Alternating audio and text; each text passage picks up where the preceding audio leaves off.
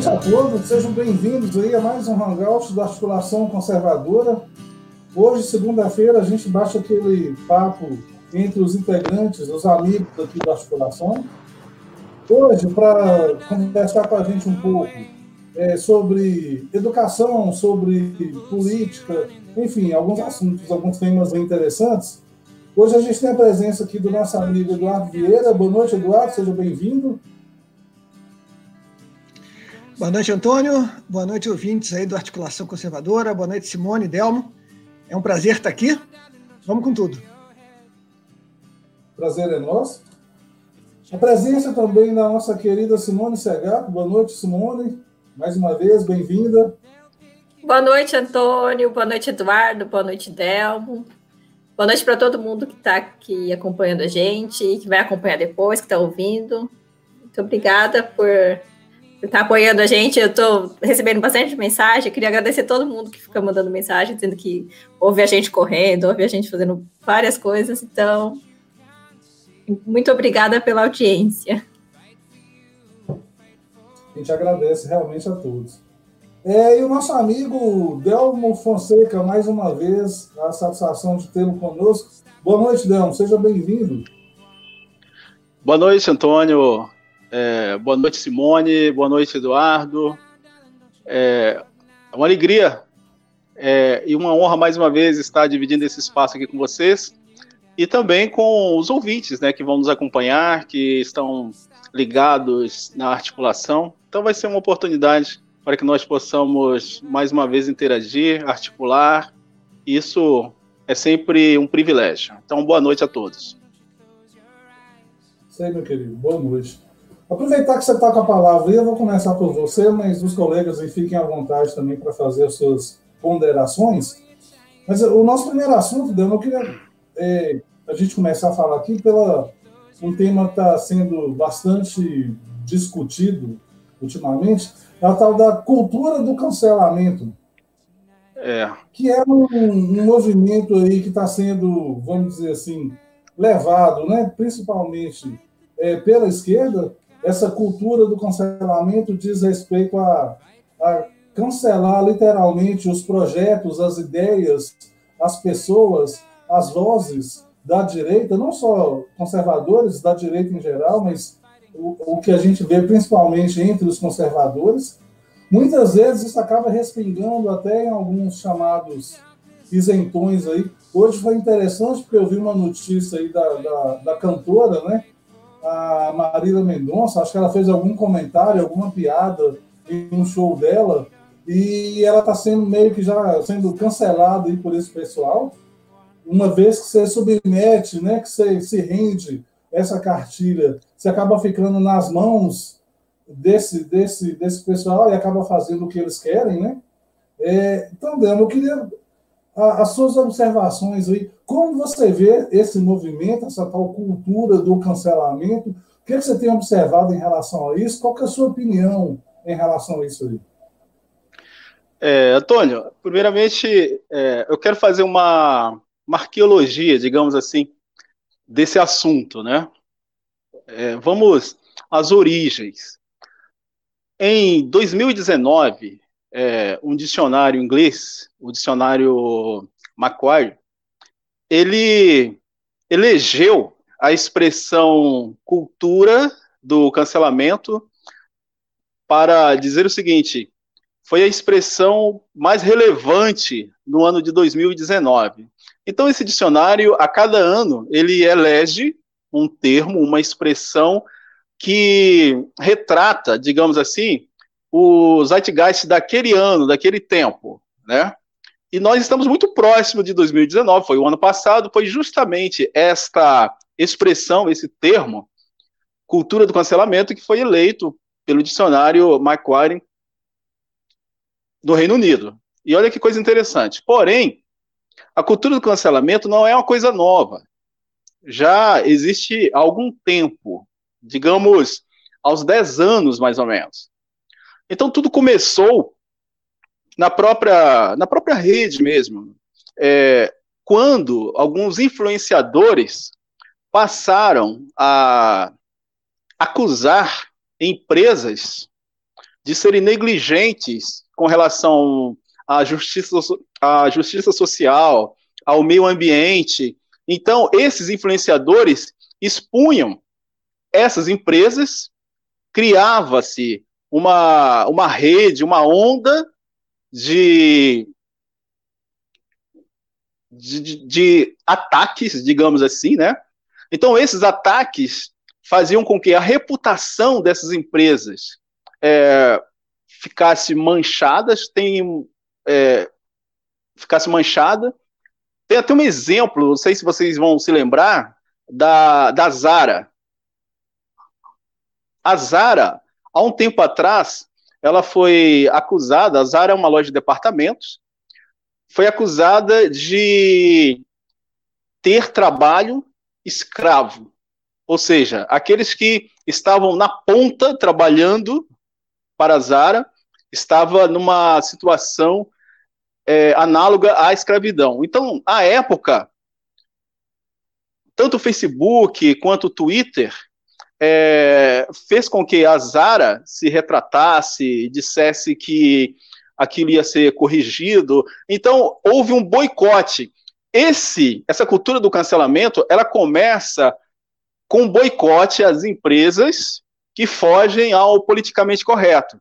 Com o passar do tempo, essa postura ela se desloca da, das empresas para as pessoas, para os indivíduos. Então, esses indivíduos passam a sofrer os mesmos achincalhes, os mesmos ataques, caso eles não se enquadrem no politicamente correto. Então, nós estamos vivenciando justamente essa fase em que todo aquele que não se enquadra no politicamente correto corre-se o risco de ser cancelado. Mas eu quero chamar atenção para algumas coisas, né? É, esse cancelamento é, na verdade, uma forma de censura, de imposição, é uma forma de enquadrar a pessoa no politicamente correto. Então, é, hoje, por exemplo, a Simone citou que a, a cantora Marília Mendonça, né? Disse uma piada, falou algo que era inadequado para aqueles que se sentiram ofendidos, então ela já foi ameaçada de cancelamento. Mas há muitos outros casos, por exemplo, é, o Woody Allen, ele ia lançar sua autobiografia, estava tudo certo para esse lançamento. Acontece que um grupo é, que se sentiu aviltado, prejudicado, né, pelo Woody Allen. Isso, atrizes, inclusive ex-mulher do Woody Allen, é, entraram de forma assintosa, dizendo o seguinte: olha, é, Woody Allen não pode lançar esse livro, a editora não pode bancar esse livro. Então, a editora voltou atrás, não lançou o livro do Woody Allen. O que é mais impressionante, o Spike Lee, quando ele veio em defesa do Woody Allen, aquele o cineasta Spike Lee, quando veio em defesa do Woody Allen, toda a horda, digamos assim, do cancelamento partiu para cima do Spike Lee, ele teve que retornar, ele teve que voltar atrás e desdizer aquilo que ela havia falado de bom a respeito do Woody Allen. Atualmente, o que, que nós estamos experimentando também? É a esquerda fazendo com que todos aqueles que estão na bolha possam permanecer dentro dessa bolha, dentro do politicamente correto, porque o politicamente correto é, na verdade, uma bolha. Então, todo aquele que foge, que consegue furar esse bloqueio, é cancelado. Nós temos o exemplo da professora, da Lilian Schwartz, que é uma antropóloga, uma pessoa renomada, quem estuda antropologia, é, ciências sociais conhece a professora Lilian Schwartz. Ela fez uma crítica no artigo na Folha de São Paulo, no dia 2, se eu não me engano, é, foi no início do mês. Logo após a crítica que ela fez a um vídeo da cantora Beyoncé, ela foi ameaçada de cancelamento pelos leitores esquerdistas da Folha, por todos os internautas, por todos aqueles que navegam tanto no Twitter quanto no Facebook, dizendo o seguinte, que ela não podia ter falado aquilo da Beyoncé, porque ela não estava no seu lugar de fala.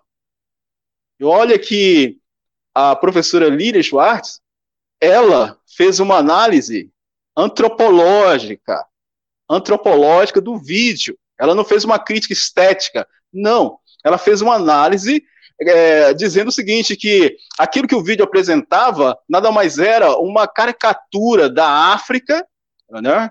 e com isso, é, todos aqueles que se sentiram ofendidos pela crítica ameaçaram de cancelá-la. Ela, o que fez? Voltou atrás, pediu desculpas, disse que houve um mal entendido. Então, o que, que nós observamos?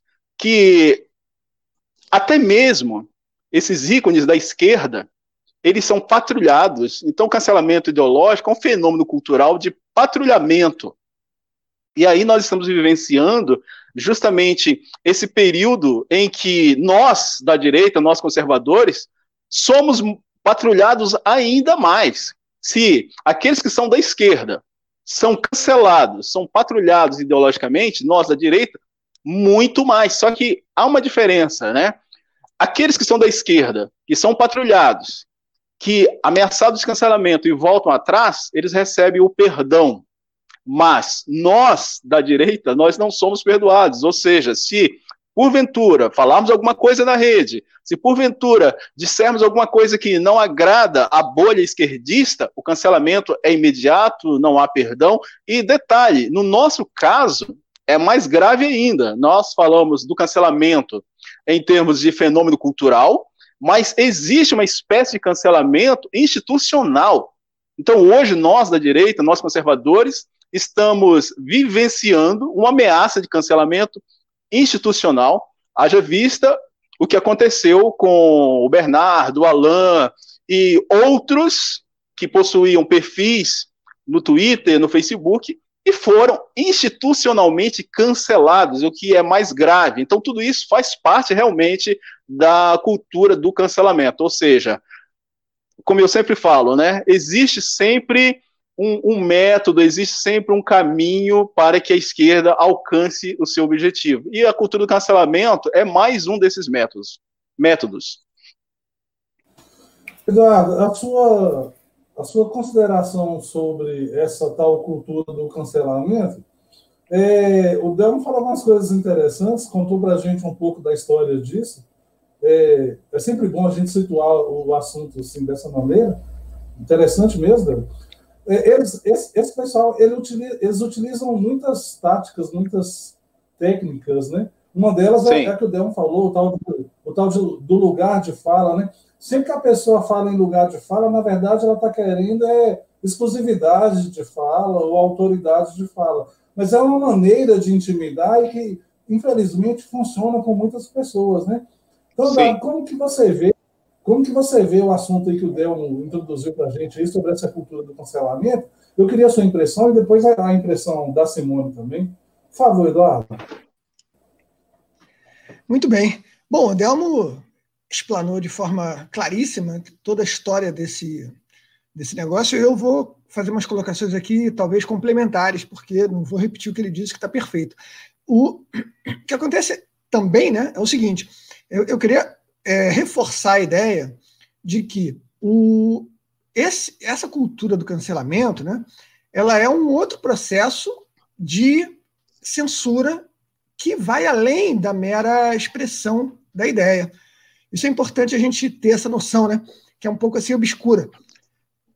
Você está afetando, de fato, a, a formação do pensamento porque você está proibindo a pessoa de pensar com determinadas palavras, né?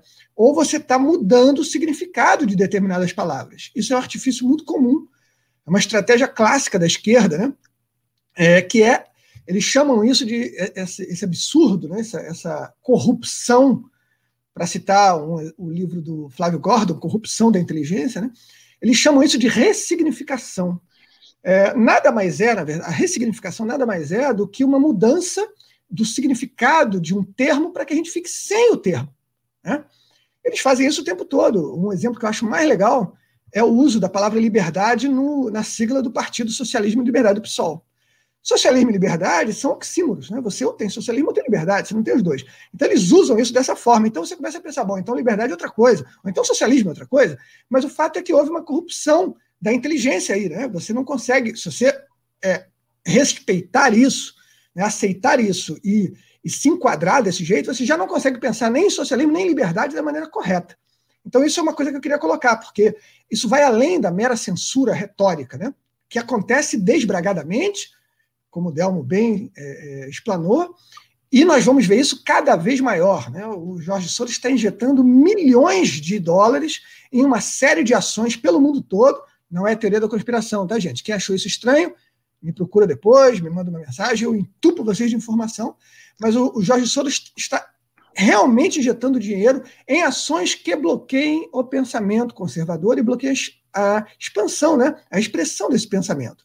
Uma delas famosíssima, que eu faço questão de citar, é uma outra ação que está irmanada com a cultura do cancelamento, que o Delmo citou, é, chama-se Sleeping Giants. Sleeping Isso. Giants é uma ação que eu, eu, poderia chamar de terrorista, tá? É uma ação criminosa de, de um grupo anônimo que, que visa exatamente desmonetizar qualquer conteúdo que seja de discordância desse grupo anônimo. Então você imagina, né? aconteceu recentemente com o professor Olavo de Carvalho. O, esses Sleep Giants mandaram, fizeram uma pressão em cima do PayPal, que é uma das principais fontes de, de gestão financeira, né, de, de aporte financeiro dos cursos do professor Olavo. O PayPal, que é, observa bem, gente, o PayPal é uma entidade absolutamente esquerdista. Absolut, ah, Sim. mas é capitalista. Isso não é de jeito nenhum um empecilho, muito pelo contrário. Os grandes esquerdistas hoje são os metacapitalistas. Né? Então, o dono do PayPal é um dos principais financiadores do Intercept. Né? Então, é, eles rapidamente. Imagina se uma empresa, é, honestamente, né, iria receber uma, uma pressão de um grupo anônimo, tá? minúsculo, diga-se de passagem, dizendo: olha só, é, é, é o PayPal, a gente está aqui achando ruim que você está permitindo que o Olavo de Carvalho use a sua plataforma. E uma empresa honesta iria, então, imaginem se iria, né, cancelar um, um cliente que é responsável pelo fluxo de milhares de dólares por mês. Ora, qualquer empresa com um mínimo de honestidade e interesse capitalista iria dizer para o Felipe meu amigo, você está maluco? Acompanhei aqui, fiz uma investigação, o cara fala sobre filosofia, o cara é premiado, o cara tem um visto de excelência intelectual dado pelo governo americano. Você está maluco, tchau, abraço e benção. Mas não é o caso. A PayPal é uma empresa ideologizada. Então, eles rapidamente abraçaram a ideia e cancelaram a conta do professor Olavo. Então, o que a gente tem que fazer? A gente tem que começar a prestar atenção nisso. A gente tem que verificar se os serviços que nós estamos contratando, eles são de pessoas ideologizadas, dispostas a nos combater. Caso sejam, a gente tem que, dentro do possível, não vamos deixar de beber água, né? Se o seu fornecedor de água for esquerdista, bom, paciência. Mas, dentro do possível, a gente tem que procurar alternativas. A gente tem que desmonetizar esses caras. Senão, a gente vai estar lutando uma guerra unilateral. Né? O inimigo atira na gente a gente diz: bom, mas eu quero continuar comprando no iFood. Vamos dizer que o iFood fosse esquerdista, tá, gente? Não sei. Provavelmente é, mas não sei. Não sei. Mas o PayPal é o exemplo mesmo. Ah, mas eu quero continuar usando o PayPal como ferramenta de compra, porque é, é prático. Meu querido, se você não está disposto a abrir mão de um mínimo do seu conforto para prejudicar um inimigo declarado seu, que está agindo para te destruir, o cara financia um cara que foi um dos responsáveis pela criação do inquérito das fake news.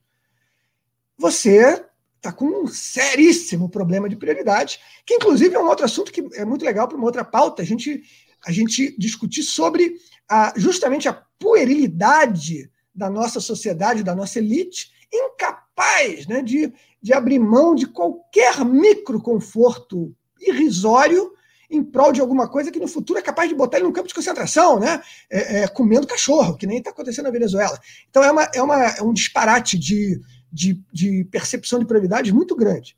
Então eu queria citar isso, né, os Sleeping Giants, que acho que é absolutamente fundamental, tem tudo a ver, é um outro aspecto e, dessa... E, Eduardo, eu, eu, eu só quero pegar carona aí nesse exemplo que você deu, do Sleeping Giants, é, e você citou também o professor Olavo, eu acho muito pertinente é, falar um pouco a respeito dessa tática né, do Sleep Giants. É, nós, conservadores, nós estamos sempre repetindo, é quase que um mantra, né, na verdade, que nós, diferentemente dos progressistas, dos esquerdistas, nós não queremos refundar o mundo. Pelo contrário, nós acreditamos né, que as coisas boas que foram é, conservadas até o presente momento, coisas estas que sustentaram a civilização ocidental, elas devem permanecer. Acontece que nós hoje vivenciamos uma uma situação, nós passamos por uma, por uma circunstância em que, no Brasil, estamos, na condição de conservadores, é, construindo um edifício, isso culturalmente falando, né? É, de forma lenta, gradual, nós estamos construindo um edifício em que a cultura conservadora possa é, se assentar. Já existem as bases, mas faltavam as colunas. E o professor Olavo de Carvalho é uma dessas colunas em que nós nos apoiamos, né? Ele é uma dessas colunas e eu reputo como uma das principais colunas conservadoras que nós temos no Brasil e que nós possamos, no, nós possamos, nessa coluna que é o professor Olavo, nos apoiar para, com as nossas condições, com as nossas limitações, também colaborarmos para a construção desse edifício cultural conservador. Porém, a esquerda sabe disso e está buscando justamente é, dinamitar uma dessas colunas, que é o professor Olavo, tirando dele justamente a estrutura material, a estrutura financeira. Porque é, o PayPal é um dos meios que os seus muitos alunos acessam o curso, o COF. Então, tirando um desses meios, já fragiliza a estrutura, já fragiliza essa coluna. Então, aquilo que você disse é de suma importância. Nós precisamos contra-atacar. E de que maneira precisamos contra-atacar? Mostrar para o PayPal que, embora haja da parte é, dessa empresa uma ação unilateral, mas acontece que há que se ter da nossa parte também um contra-ataque dizendo o seguinte: bem, já que você cancela a partir da disposição que você tem como uma empresa privada, nós, como consumidores, também podemos cancelar o, o, o PayPal. Então, é, o que você falou é correto, então eu só quis acrescentar esse, essa fala para que a gente realmente possa partir do discurso para a ação. E cancelar o PayPal é uma das ações, tá? Perfeito, Delma, é isso mesmo. Concordo e, e, e, complementou muito bem, porque eu não expliquei realmente o processo né, de ataque dos Sleeping Giants. Ótimo. É, eu quero citar uma coisa em cima do que o Augusto Vasconcelos comentou aí, né? É isso que eu tenho, é, tenho tentado raciocinar o contrário, imaginar que o, que o, adversário está com um plano específico, porque ele sabe que a gente não vai conseguir ser calado, né? Não, eu vou discordar de você, Augusto. É, o adversário não é burro de jeito nenhum, tá? Mas o adversário ele vem perdendo a mão já há algum tempo. É, isso acontece sempre, tá? É, é, é, por isso que nós estamos aqui, para te falar a verdade. É, é, isso não vou desenvolver muito, porque senão a gente iria praticamente lá na Pangeia. Mas, mas eu, vou, é. eu vou dizer o seguinte para você: o mal, ele se autodevora. É, isso aqui, é por isso que, literalmente por isso que nós estamos aqui. O mal ergueu a sua carranca deprimente e assustadora várias vezes na, na história da nossa civilização, algumas vezes externamente, né? como vários ataques islâmicos que estiveram por um triz de, de, de, destruir a civilização ocidental, como internamente na Revolução Francesa, na ascensão do nazismo e por aí vai. Então, é, é claro que o, é, a gente fica sempre imaginando, porque eles são inteligentes, né? Uma, uma estratégia gramscista, por exemplo, de dominação cultural, ou uma, uma, uma escola de Frankfurt. Tem gente inteligente na esquerda, mais do que na esquerda, né? Na, na esquerda destruidora, no mal mesmo. Né? Tem gente inteligente lá. Então não devemos é, minimizar isso, né? não devemos desprezar a capacidade do maligno. Mas nesse momento, a minha interpretação é um pouco diferente. Nesse momento, eles não estão fazendo um, um xadrez 4D, que eles vão acabar enrolando a gente lá adiante, não. Nesse momento, eles estão se debatendo que nem meia dúzia de tainhas no cais do, no convés do navio, depois de, de, de pescadas. Tá? Eles estão no momento de desespero. Nós nunca tivemos. Quando o pessoal fala assim, puxa, mas essa polarização está me deixando tão, tão desgostoso, né? É, é uma guerra danada, perdi um monte de amigos. Gente, bota isso na cabeça. A polarização é a melhor coisa que aconteceu para a gente nos últimos 50 anos. Tá? Poderíamos chamar de milagre, tá? É um milagre. Porque a polarização simplesmente significa que tem conservador brigando contra o revolucionário agora. Só isso. Antes só tinha revolucionário agindo. E eles brigavam entre si, né?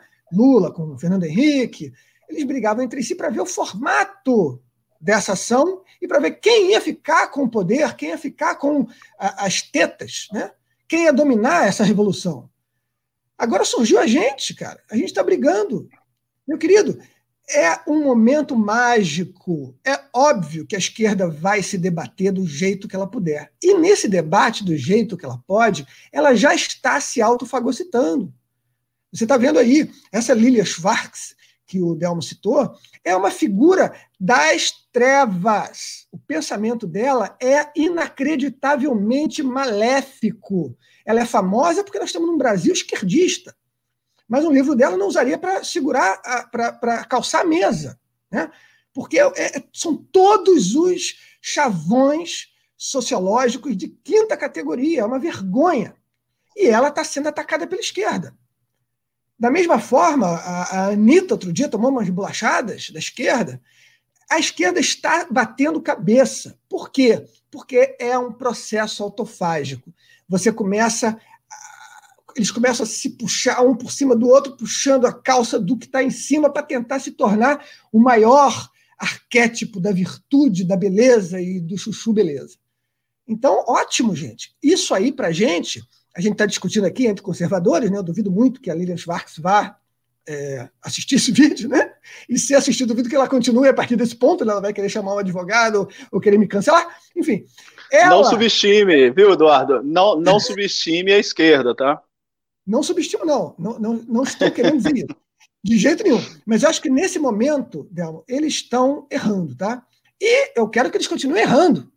Deixa, erra bastante, tá? Errem muito porque está ficando cada vez mais fácil para o cidadão comum, não conhecedor das forças ideológicas que estão por trás desse troço todo, o cara que não sabe que Marquês de Sade é o, é o pai intelectual do, do Michel Foucault, essa turma que desconhece esse fluxo, né, e que, por sua vez, é o pai intelectual da política de desarmamento e de, de, de proteção à bandidagem, essa turma que não conhece isso tudo, ela está percebendo o mal. Ela não entende as razões, mas está percebendo o mal. Então, quando a gente faz um vídeo explicando essas razões, o cara diz: puxa vida, isso troço tem me incomodado há anos. Que bom que você me explicou essa estrutura intelectual toda que eu não sabia. Eu tenho feito isso bastante, tá? É mais barato ver os comentários. Caramba, eu não sabia de nada disso, esses caras são os demônios. É isso mesmo, exatamente. Esses caras são os servos de um demônio, né? completos. Então, é isso. Eu acho que hoje não tem xadrez 4D na esquerda, não, tá? A esquerda vai partir, isso eu falei lá no início de janeiro, tá, gente? Eu sabia disso. Eu não sou professor Olavo, não, mas de vez em quando eu dou minhas cacetadas. A, a esquerda vai partir para a violência, porque ela está no momento de sufoco, e se a esquerda perder a hegemonia da narrativa, ela perdeu tudo.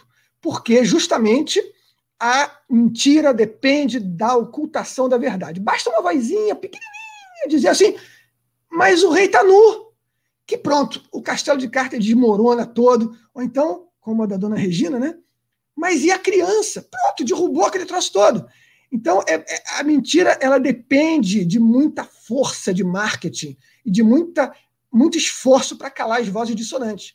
Então, essa é a situação, na minha opinião. A esquerda ainda não se achou. Vai se achar, tá? A esquerda vai se achar, vai se reinventar, vai dar quatro cambalhotas e vai puxar alguma outra maldade. Mas nesse momento, a gente viu, a gente está acompanhando a possível falência desse motor de pautas progressistas, identitárias e tudo mais. Esse carrinho andou bem nos últimos dez anos, mas está começando a ratear, está pipocando, e eu acho que a gente consegue fazer ele enguiçar ali adiante. Só complementar aí, Antônio, é, porque eu, eu quero aproveitar essa fala também do Eduardo, onde ele colocou a questão, né, de forma exemplar, dos revolucionários. Então, um dos ouvintes falou da autofagia no caso da esquerda. Realmente, a esquerda ela é autofágica. Mas isso faz parte da natureza mesmo da esquerda, ou seja, faz parte da natureza do mal. Só que uma coisa que está incomodando muito a esquerda, e eu acho que nós da direita devemos intensificar, é justamente expor a metodologia da esquerda, é expor os métodos da esquerda. Isso o professor Lavo já vem fazendo há 30 anos e está dando resultado, tá? Está dando resultado. Então, se daqui para frente nós intensificarmos a luta de cada vez mais expor os métodos da esquerda, porque a esquerda ela é utópica e a revolução é tão somente um método. Se nós deixarmos claro para as pessoas que a revolução é um método e as pessoas entenderem isso, ninguém vai abraçar a revolução nem vai abraçar os revolucionários. Então, tudo que a esquerda faz ela faz é, usando a ação como um método para poder chegar ao objetivo final. Então, a esquerda está sempre agindo e cada ação da esquerda é, é também um método para alcançar o seu objetivo. Então, nós devemos ficar, devemos ficar sempre atentos. Tudo que a esquerda faz é método ela usa método. Então, se nós voltarmos né, à raiz da própria palavra método, que significa caminho, ou seja, tudo que a esquerda faz é sempre é, um caminho para chegar ao seu objetivo. E o objetivo da esquerda, eu repito sempre isso, é o totalitarismo. A esquerda não se contenta, não se contenta com uma sociedade livre, porque uma sociedade livre ela é formada por indivíduos livres. Então a esquerda, ela tem um projeto de poder totalitário. E dentro desse projeto de poder totalitário não cabe a liberdade. Então você citou muito bem o, o partido PSOL. É uma contradição já no próprio nome. O próprio nome já é contraditório. Não há, não há socialismo e liberdade. Não há, não há condição de no mes numa mesma sociedade, um regime é, conduzir essa sociedade sendo socialista e livre ao mesmo tempo. Ou uma coisa, como diz a Cecília Meirelles, ou isso ou aquilo. Não dá para ser as duas coisas ao mesmo tempo. Então, para uma esquerda que tem um projeto de poder totalitário, esquece liberdade, esquece liberdade. Então as pessoas precisam entender isso. E tudo que a esquerda faz é, na verdade, um método para chegar ao totalitarismo. O fim é sempre o totalitarismo. Então isso tem que ser sempre batido para que as pessoas se atentem para este fato. Antônio, eu posso complementar uma coisinha para responder o Augusto? O Del, perfeito, cara. Perfeitíssimo, tá? Concordo muito. Cito inclusive Saul Alinsky, que disse que ah, o assunto nunca é o assunto. O assunto é sempre o poder. Né? The issue Sim. is never the issue. The issue is always power. A esquerda quer o poder, evidentemente, Sim. de forma totalitária. É isso aí. Disse com todas as letras. Eu queria comentar uma coisa que o Augusto falou. Que, Augusto, olha só, eu acho que seu comentário foi errado, não, tá, cara? Eu acho que seu comentário foi muito correto. E eu acho é, que a esquerda ela segue andando ela segue andando. A gente tem aí é, deputados avançando a, a, tal da Agenda 2030 que você citou. A gente tem é, gente por todo mundo fazendo palestras, né? Exatamente esse comentário aí. os intelectuais de esquerda já chegaram à conclusão de que até 2030 politicamente estão perdidos e vão formar lideranças, ativistas, é isso mesmo. Eles vão continuar trabalhando, cara. A gente, eu não estou presumindo que a gente vai vencer essa briga, tá? Essa briga não se vence. Essa briga, quer dizer, poderia chamar de uma vitória quando a gente consegue hegemonia né, durante tempo suficiente, mantendo o inimigo sem poder de fazer muito mal. Mas é uma briga similar à, à briga contra o crime. O esquerdista, o esquerdista é, radical é um criminoso. Então ele está sempre disposto a cometer o seu crime. É como um bandido. A sociedade nunca vai se livrar do crime, ela nunca vai se livrar do tráfico de drogas, ela nunca vai se livrar dos assassinatos. Né? Imaginar que alguma coisa vai livrar a gente disso é uma utopia completamente ridícula. Então a gente tem que lutar contra isso para diminuir. O nosso objetivo é fazer com que isso seja pequenininho, né? sempre cada vez menor, e aí a gente vai andando para frente. Então, com certeza, meu querido, a gente. Você está certo, a esquerda está aí. Ela é ameaçadora, ela está tramando, e ela está tramando contra a gente nesse exato momento, individualmente, tá? Ela, ela, ela é isso. Não podemos baixar a guarda, não. Valeu. Sim. Perfeito. Simone, ainda sobre, finalizando aqui com a, a sua opinião, né, os seus comentários, sobre essa cultura do cancelamento, como você está vendo isso? O Eduardo falou uma coisa interessante, né? A gente tem formas de, de responder, de contra-atacar. Contra Por exemplo, eu cancelei minha conta lá no, no, no PayPal. Né? Eu queria Sim. a sua opinião sobre isso, favor. Ó, esse é um assunto que me interessa bastante, eu gosto muito. Por quê? É, eu até já escrevi um artigo no passado, numa articulação, que tem a ver sobre isso, que é sobre a é, é sobre a seletividade na, na liberdade da expressão, né? A liberdade de expressão ela existe, mas até na esquerda não é assim. Quando o povo fala assim, ah, é, quando, quando é, a partir daquela, daquela máxima que toda hora dizem, né? Olha, é, se você é da esquerda, você pode tudo, você pode tudo. Não, você não pode tudo, você pode quase tudo. E se você é da direita, você pode quase nada. É, eu lembro que o ano passado nós tivemos aquele episódio do Neymar, né, em que ele foi completamente cancelado naquela época por causa do, de uma de uma menina que veio, acusou de, de estupro, depois ela começou a, a, mostrar provas, na verdade, que iam contra, contra ela própria, e ainda assim as pessoas estavam lá dizendo que não podia falar sobre aquilo, porque tinha que ficar quieto. Você, aí a Vanessa da Mata saiu em defesa do Neymar, dizendo: olha, gente, que absurdo é esse? E a partir do momento que ela saiu em defesa do, do Neymar, que naquela época já, já, já tinha mostrado algum, algum, alguma. É, a própria acusadora estava mostrando provas que iam contra ela, né? E aí as pessoas vieram, falaram: não, você não, você, você não pode falar nada, você tem que, você tem que ficar quieta. Por quê? Porque você não pode destruir a narrativa deles. Então, funciona assim: eles, eles eles têm é, essa eles ficam um, um, eles ficam uns, uns colocando os outros no trilho. Sempre é um cercadinho ideológico. Você não pode sair do cercadinho, senão alguém vai vir te colocar. E sempre vai ser o próximo. Eles sempre estão é, olhando para o lado para ver se você está seguindo a cartilha. Então, se você, igual hoje a Marília Mendonça chegou e fez, fez uma piada, é que, ele, é que eles se sentem é, é é, intocáveis, mas aí chega, olha aqui, você não é intocável. Se você fizer uma piada que a gente não gostar, você vai ser cancelado. E assim vai indo. Então, e eles vão sufocando as pessoas. Então, as pessoas elas começam a tomar atitudes, não porque elas querem, mas é porque elas têm medo de uma repressão. E assim vai. Então, eles ficam, na verdade, essa coisa de não solte, ninguém solta a mão de ninguém, é porque ninguém deixa ninguém fazer nada. Então, sempre tá, é, todo mundo tá se. É, é, tem essa, essa vigilância constante para que as pessoas não saiam daquele trilho, né? Então, não existe liberdade alguma. A Madonna, é, é acho que faz uns 10 dias aí, nem isso, ela também estava sofrendo o cancelamento dela porque ela estava falando a favor da hidroxicloroquina, também não podia.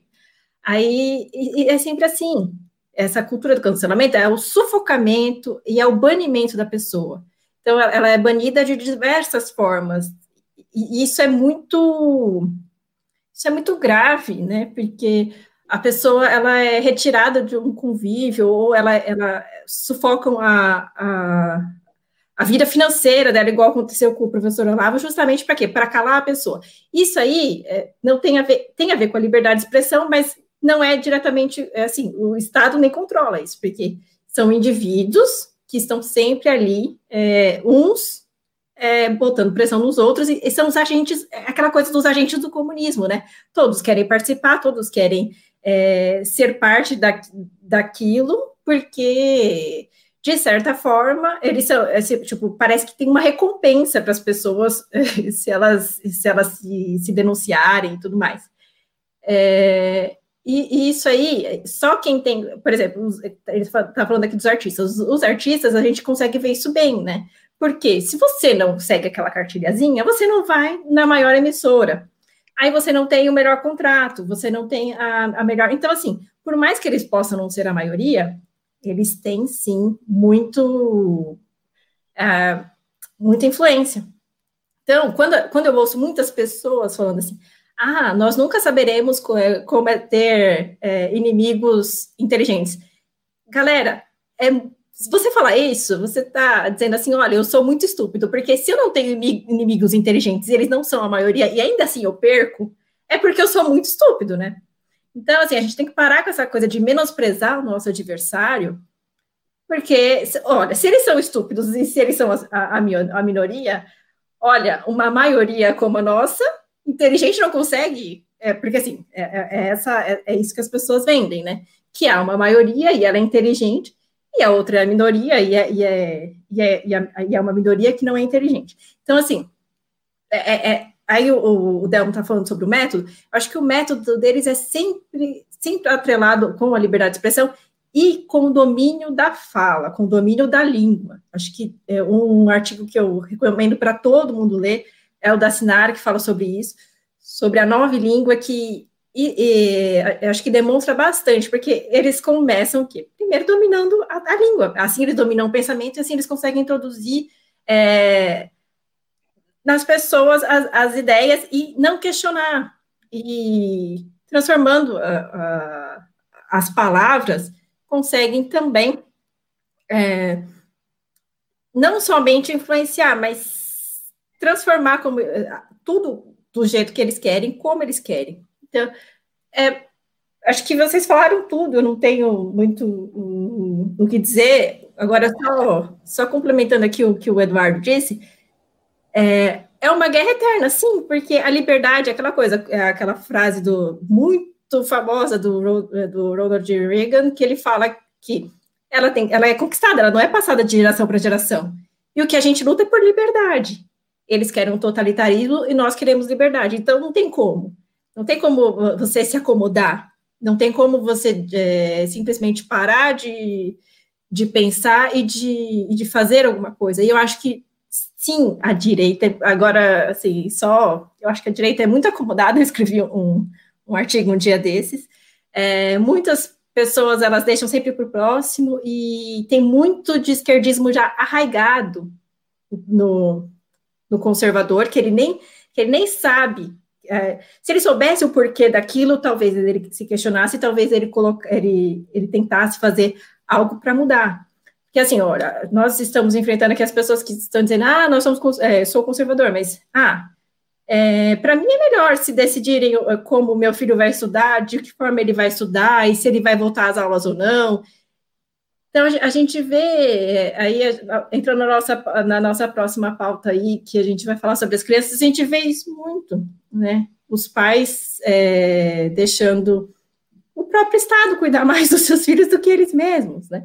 colocando no professor o, essa responsabilidade. Então, é, só resumindo, acho que esse, esse, é, essa, essa cultura do cancelamento é algo, é, é, tipo, é uma pena de banimento imposta, sabe? Então, acho que é muito grave, é muito, é algo que a gente precisa é, refletir muito e falar muito sobre para que as pessoas não achem normal para a gente não entrar naquela coisa do, da espiral do silêncio, né, que é tão perigosa, e as pessoas elas passam o quê? Ah, já vão, vão ficando quietinha, vão ficando quietinha e passam a não questionar mais. E aí, de repente, uma minoria, sim, ela coloca a sua a sua a sua posição. Então, será que eles são burros? Eles não são burros. Aliás, eles são, tanto que eles não são burros, que eles conseguem dominar uma minoria, eles conseguem fazer um exército com uma minoria, né? Porque, assim, essas pessoas, eles são simplesmente é, soldados do, do, do esquerdismo, do progressismo. Eles fazem tudo o que for preciso para manter isso. E eles nem questionam. É, são pessoas que estão ali, assim, e aí vai sendo introduzido pela cultura. E tem gente querendo mudar isso?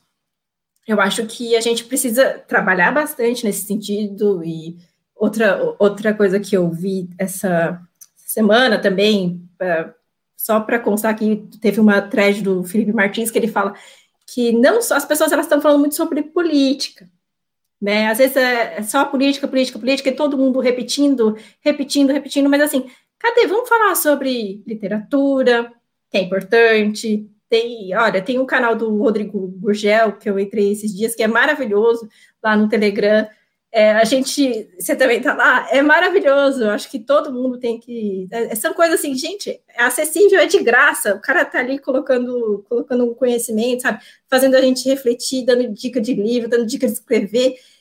É assim, fantástico. Então, assim, vamos falar sobre literatura, filosofia, vamos falar sobre cultura, vamos mudar pela cultura, né?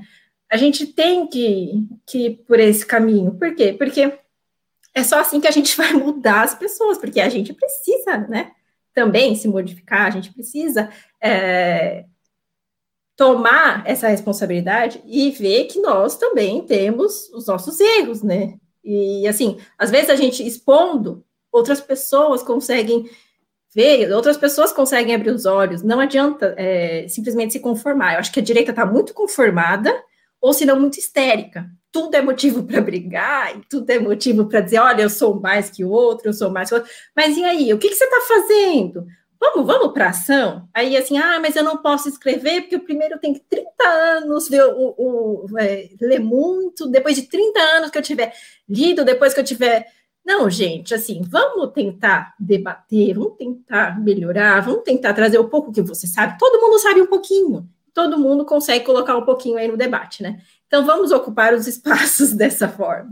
É isso, acho que eu falei ah, muito, de, é, muito sobre tudo e até fugi, porque vocês já tinham falado tanto do. Eu achei, vocês falaram super bem do, coisas que eu já tinha até anotado que eu nem falei mais. Olha só, a gente, você tocou num ponto e a gente já vai falar sobre a questão da, da educação, a gente vai colocar esse tema em debate aqui. Antes, eu, eu queria só mas é mais um comentário, não precisa aprofundar, mas o, o, o, como vocês viram isso também, a questão da. É, é, esses dias a gente chegou aí, infelizmente, no número aí mágico, né? Trágico, é, dos 100 mil mortos aí pelo, pelo coronavírus. E parece que a mídia toda estava esperando chegar nesse número, né? Quase fizeram festa, quase saltaram um balãozinho. A rapidez do discurso único, de novamente tentar colocar é, o, esse número de mortos nas, nas costas do, do presidente Jair Bolsonaro. Né? É, não vou nem entrar no mérito da questão do número, do próprio número ser discutível, porque parece que não se morre de outra coisa no Brasil, a não ser coronavírus, né? Mas essa coisa, essa coisa grotesca, essa coisa nojenta que a imprensa e a esquerda em geral, que, que por trás da, da imprensa, é, aguardando para quase celebrar o número e colocar isso nas costas do presidente. Como você falou por último, Simone, eu vou colocar você para falar primeiro agora, assim, só um comentário breve mesmo, como você viu isso, né? Essa, essa mais uma, mais uma um, um serviço sujo aí promovido pela esquerda e pela imprensa, e contando aí com o apoio né, da classe política, da, da, da, de outros setores. Olha, eu acho muito grave, principalmente porque é, o que a gente está vivendo é uma pandemia de histeria que é provocada muito pelos meios de comunicação. Eles estão fazendo isso para colocar medo mesmo nas pessoas. E o que eu vejo dia a dia, as pessoas elas estão é, sendo privadas de, de coisas que fazem bem para a saúde mental e sendo colocadas em situações cada vez mais estressantes para que elas realmente é, passem é, por essa pandemia pior do que elas poderiam estar. Então, assim, colocam a gente na, dentro de casa, a gente não pode tomar sol. A gente sabe que tem é, vários estudos que relacionam, inclusive, é, o, o, várias doenças com a, a deficiência de vitamina D. Uma delas, por, por acaso, que se você tem deficiência de vitamina D e tem agravamento, é o próprio Covid-19. Então, assim, são, são coisas que é, simplesmente eles não, eles, eles impõem. Aí colocam a situação da, de, das as pessoas, assim, a gente, a gente sempre, a gente já, já citei aqui outras vezes, né? A gente sempre está preocupado com a saúde mental das pessoas, a saúde mental das pessoas, mas agora essa pandemia ninguém mais está preocupado com saúde mental. E aí a gente vê o número de, a gente vê número de, de, de pessoas com, o, com doenças é, são decorrentes dessa, dessa histeria, e, inclusive, a gente vê é, suicídios aumentando, isso é muito grave, né? Então, assim, só mortes por Covid-19 importam? Não, acho que todas as mortes importam. A gente, a gente tá assim, só, é, só o Black Lives Matter e só o Covid importa. Então, é muito complicado isso. Hoje eu estava vendo a live que o Abraham fez com o Arthur, o Abraham Weintraub e o Arthur Weintraub, e ele estava dizendo que a, a, primeira vez que falaram com ele sobre o, o, na época era o nosso nosso ministro da época da lá em abril, é, abril, um pouco antes de abril, acho, que foi que a primeira vez que falou com ele sobre o, o Covid-19 falou que seriam 4 milhões de mortos. Falou que não ia ter lugar para colocar, para enterrar, que não ia ter. Então, assim, a gente está vivendo é, essa situação e o próprio era, era o ministro da época. Olha só o que ele estava falando para alguém do, do, do, governo, olha só a projeção que ele estava fazendo. E essa pessoa que fala aí toda hora sobre ciência, ciência, ciência, e que está bem assim com outra pessoa que toda hora está falando ciência, ciência, ciência, e que saiu do governo daquela pior forma, dizendo: olha, olha só, eu me preocupo muito com a vida das pessoas. Ele com fogo no governo, no. é, simplesmente porque o, o ego dele sempre estava falando mais alto e ele, e ele não quis saber, e depois tá, todo dia tá, tá postando ali para tentar piorar um pouquinho. Então, essa pessoa, são essas pessoas que, que dizem que se importam com a ciência e com a vida das pessoas, mas estão ali todos os dias fazendo palco com a, a morte do. Da, com, com, essas mortes, assim, e são 100 mil pessoas, não importa nem se teve o Covid-19 ou não, assim, para mim, o que importa é assim, poxa, morreram 100, 100 mil pessoas. É, a projeção de morte por ano, pelo que o Abraham estava falando hoje, é, assim, por ano morrem um milhão e meio de pessoas no, no Brasil, aproximadamente. Então, assim, é, lógico que é muito grave ter 100 mil mortes, só que a gente sabe que pessoas que não morreram de Covid foram contabilizadas como Covid, pessoas que morreram com Covid mas que não é, não foi o fato determinante, elas são colocadas nessa, são colocadas nessa conta. O próprio Enio Menard agora, que ele, ele, ele teve, assim, ele estava muito debilitado pelo que eu li, foi um, um, um, texto do, acho que Marco Angeli, o nome dele, foi um texto muito bonito que eu li a respeito do Enio, assim, foi um texto que eu esperava que um, um familiar tivesse feito, mas quem fez foi o, o, o Marco, assim, um, um texto simples, profundo, tocante, falando assim, olha, falando muito do, do N, assim, aquela pessoa que a gente tinha, uh, sabe, olha, olha só, é uma pessoa que eu tinha vontade de conhecer, trocar uma ideia, conversar.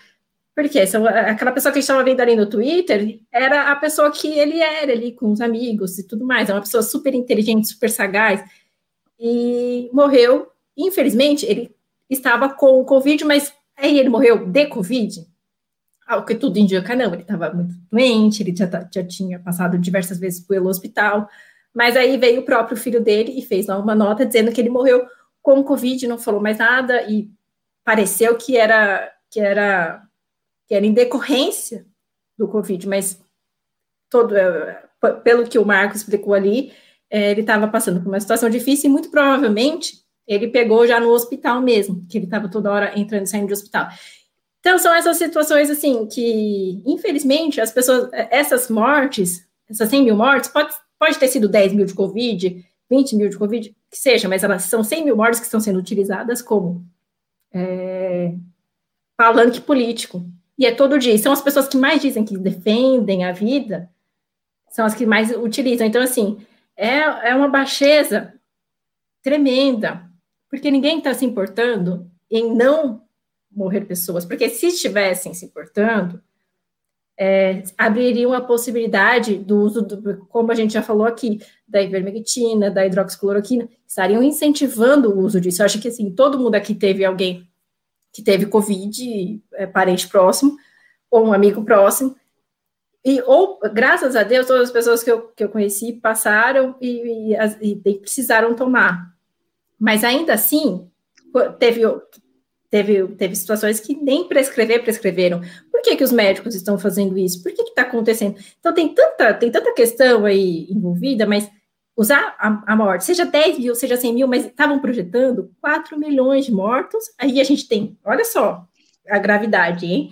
O ministro falou para para o outro, que seria 4 milhões, aí tá, aí morreram 100 mil, ah, mas ainda assim, então, então, então pouparam 3 milhões e 900. O, o Atila, por exemplo, tinha, tinha previsto 3 milhões de mortos.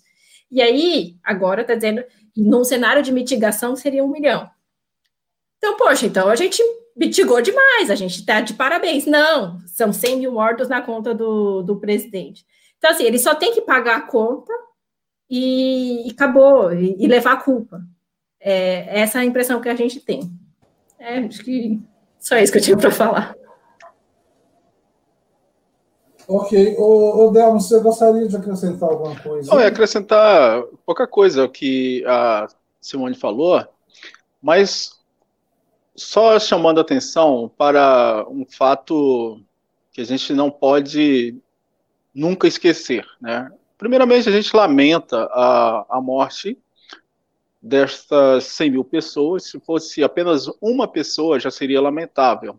100 mil, então, o que dizer, né? Mas, ao mesmo tempo, a gente sabe também que é, 100 mil é um número cabalístico, digamos assim. E a imprensa estava esperando, né?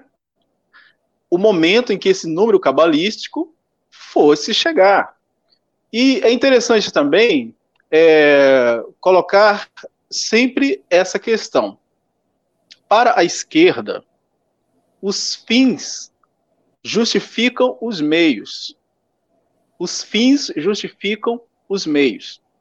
Então, nesse caso, é, mais uma vez batendo nessa tecla, os meios, ou seja, os caminhos, são os métodos. Então, se nós fizermos uma outra leitura, fizermos, é, falarmos de uma forma diferente, diríamos o seguinte: os fins justificam os métodos. E a TV, a, a, TV Globo, Folha de São Paulo, Estadão e Antagonista, todos esses meios de comunicação estão a serviço de uma agenda que quer, quer, de qualquer maneira, tirar de jogo o presidente Bolsonaro da próxima eleição. Porque sabem, esses meios sabem que uma reeleição do presidente Bolsonaro vai tornar mais difícil ainda a vida desses meios de comunicação. Se em um ano e meio de governo a vida desses meios já não foi fácil, imagine mais um mandato. Então, eles estão realmente usando todos os meios, todos os meios, para fazer com que, politicamente, o governo se torne inviabilizado. E 100 mil mortes é um número que assusta, mas é interessante também que a doutora Nise Yamaguchi, ela comentando, né, que não houve, assim, no Brasil esse ano, uma incidência de mortes por outras comorbidades, né, outras doenças, quer dizer, do coração, é, mortes por outras razões, não, todas Covid, 100 mil mortes por Covid. Então, há que se questionar. E as pessoas que morrem do coração entram em que estatística? E as pessoas que são diabéticas entram em que estatística? E as pessoas que estavam fazendo tratamento é, com quimioterapia, não resistiram, entram em que estatística? Então, todas estas pessoas estão é, recebendo o laudo de que morreram de Covid. Então, isso é assustador? É. Porque nós estamos diante de uma narrativa mentirosa e essa mentira é tão somente um meio, um método para se chegar a um fim. E o fim que a esquerda tem, que a esquerda almeja, é justamente isso: voltar, retomar o poder e subjugar a nação, porque ela daqui para frente ela pensa o seguinte: se nós retomarmos o poder, nós não podemos largar mais, não podemos falhar da próxima vez. Então nós temos que ficar atentos a isso. Então assim era o complemento que eu queria falar a esse respeito também.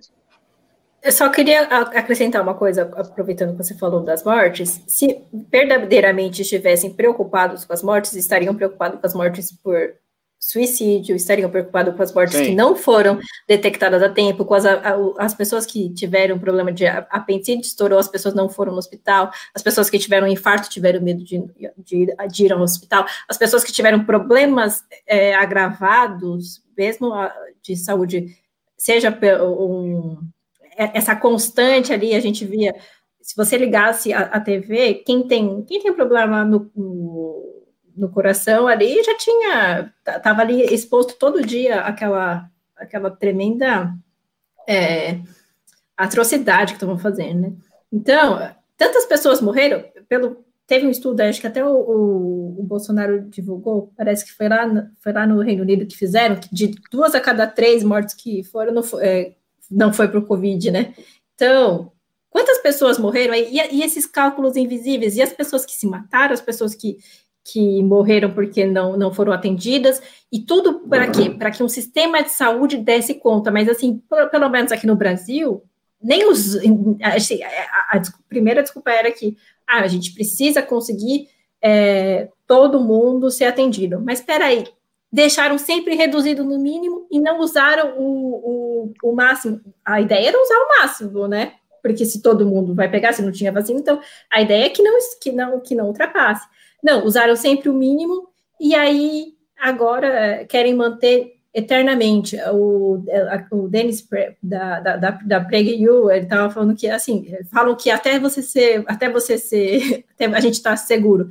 Isso nunca vai chegar, porque nunca vai, nunca vai estar seguro. Eu estava eu tava comentando isso, eu fiz um tweet ontem. Gente, viver é correr risco. Lógico, eu estou aqui, eu posso pegar o Covid? Assim, ó, deixa eu gravar. Se eu, se eu pegar o Covid, sei lá, se acontecer alguma coisa comigo, é uma fatalidade.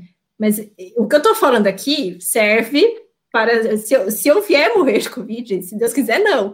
Mas é um, vai, vai ser uma fatalidade, né? Porque eu vou fazer de tudo, mas eu posso morrer por qualquer coisa. Eu posso atravessar a rua e morrer também. Eu posso ter algum acidente doméstico e morrer. Sim, não tem como a gente zerar os riscos da nossa vida. Né? É, é, é, é insano querer controlar tudo, essa, essa coisa do controle não existe. Então, assim, a gente tem que viver com os riscos. Então, qualquer outra doença que vier aparecer, a gente vai se trancar dentro de casa, então a gente nunca mais vai sair, porque ah, tem inúmeras doenças aí acontecendo. Né? Não, e no comentário, assim, né, Simone? No comentário, o Geraldo até colocou isso. É. Né? Então, todas as vidas importam, não importam? Então, é, os 100 mil que morreram e, e, todos os outros que morreram por, por causa do Covid, né? Não por causa do Covid, mas por causa da histeria que fizeram em cima do Covid. Né? E não deixaram tratar esse Covid. Isso que é, assim, algo que... Acho que vocês tiveram mais, assim, o Eduardo é, chegou talvez ter, eu não sei se, se confirmou ou não, mas a minha irmã teve e não, não o médico não receitou hidroxicloroquina para ela, por exemplo. Então, assim, é, ah, o, o, médico que, que era o nosso ministro da saúde falava que tinha que, que só se você tivesse é, falta de ar era para você ir para o hospital, era, era o momento que a pessoa já estava morrendo. Então, a gente teve tanto. a gente teve aí, foram erros médicos, né? E os, e, e assim, e os médicos que estão tentando lutar para colocar hidroxicloroquina estão sendo vistos como curandeiros. Isso que é, assim, absurdo. Então, e as outras mortes importam? Os 100 mil e, e, e as cifras que a gente não está conseguindo ver, né?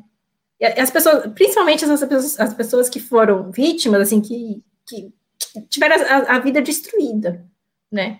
Então, era só isso que eu queria falar. Tem muita gente que morreu não, e... por causa do Covid, Geraldo... mas não, não, não, não com Covid, não de Covid, mas por causa do Covid, por causa da histeria que fizeram em cima disso.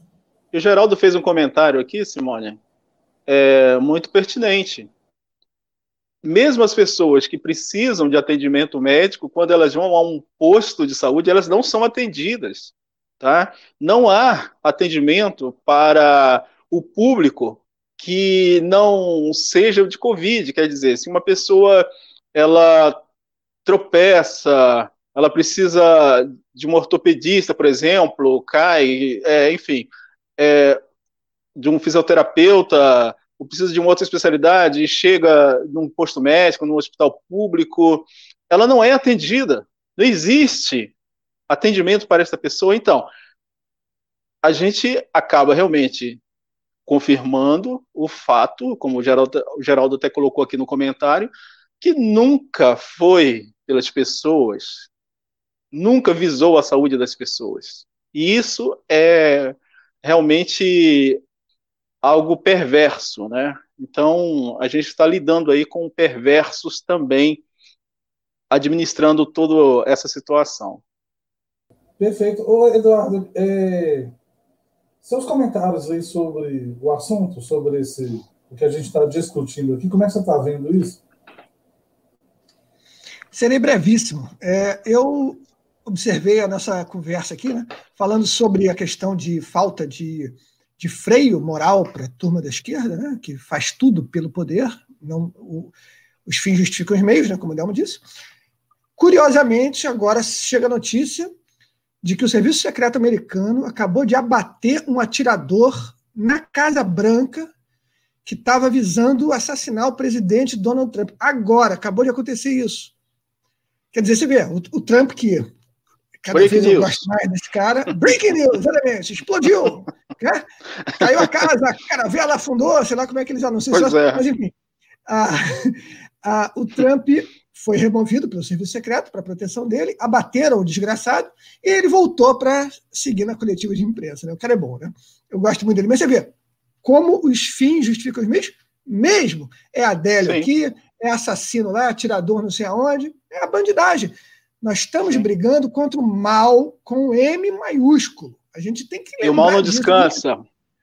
O mal não descansa e o mal não tem freio. A gente é, tem que lembrar exato. disso quando a gente estiver espremendo a cabeça de um bandido em algum lugar obscuro, para a gente lembrar disso, né? Porque os nossos instintos de compaixão cristã vão dizer para a gente: olha, pega leve, mas lembra, é o mal. É o mal e o mal ele não tem limite.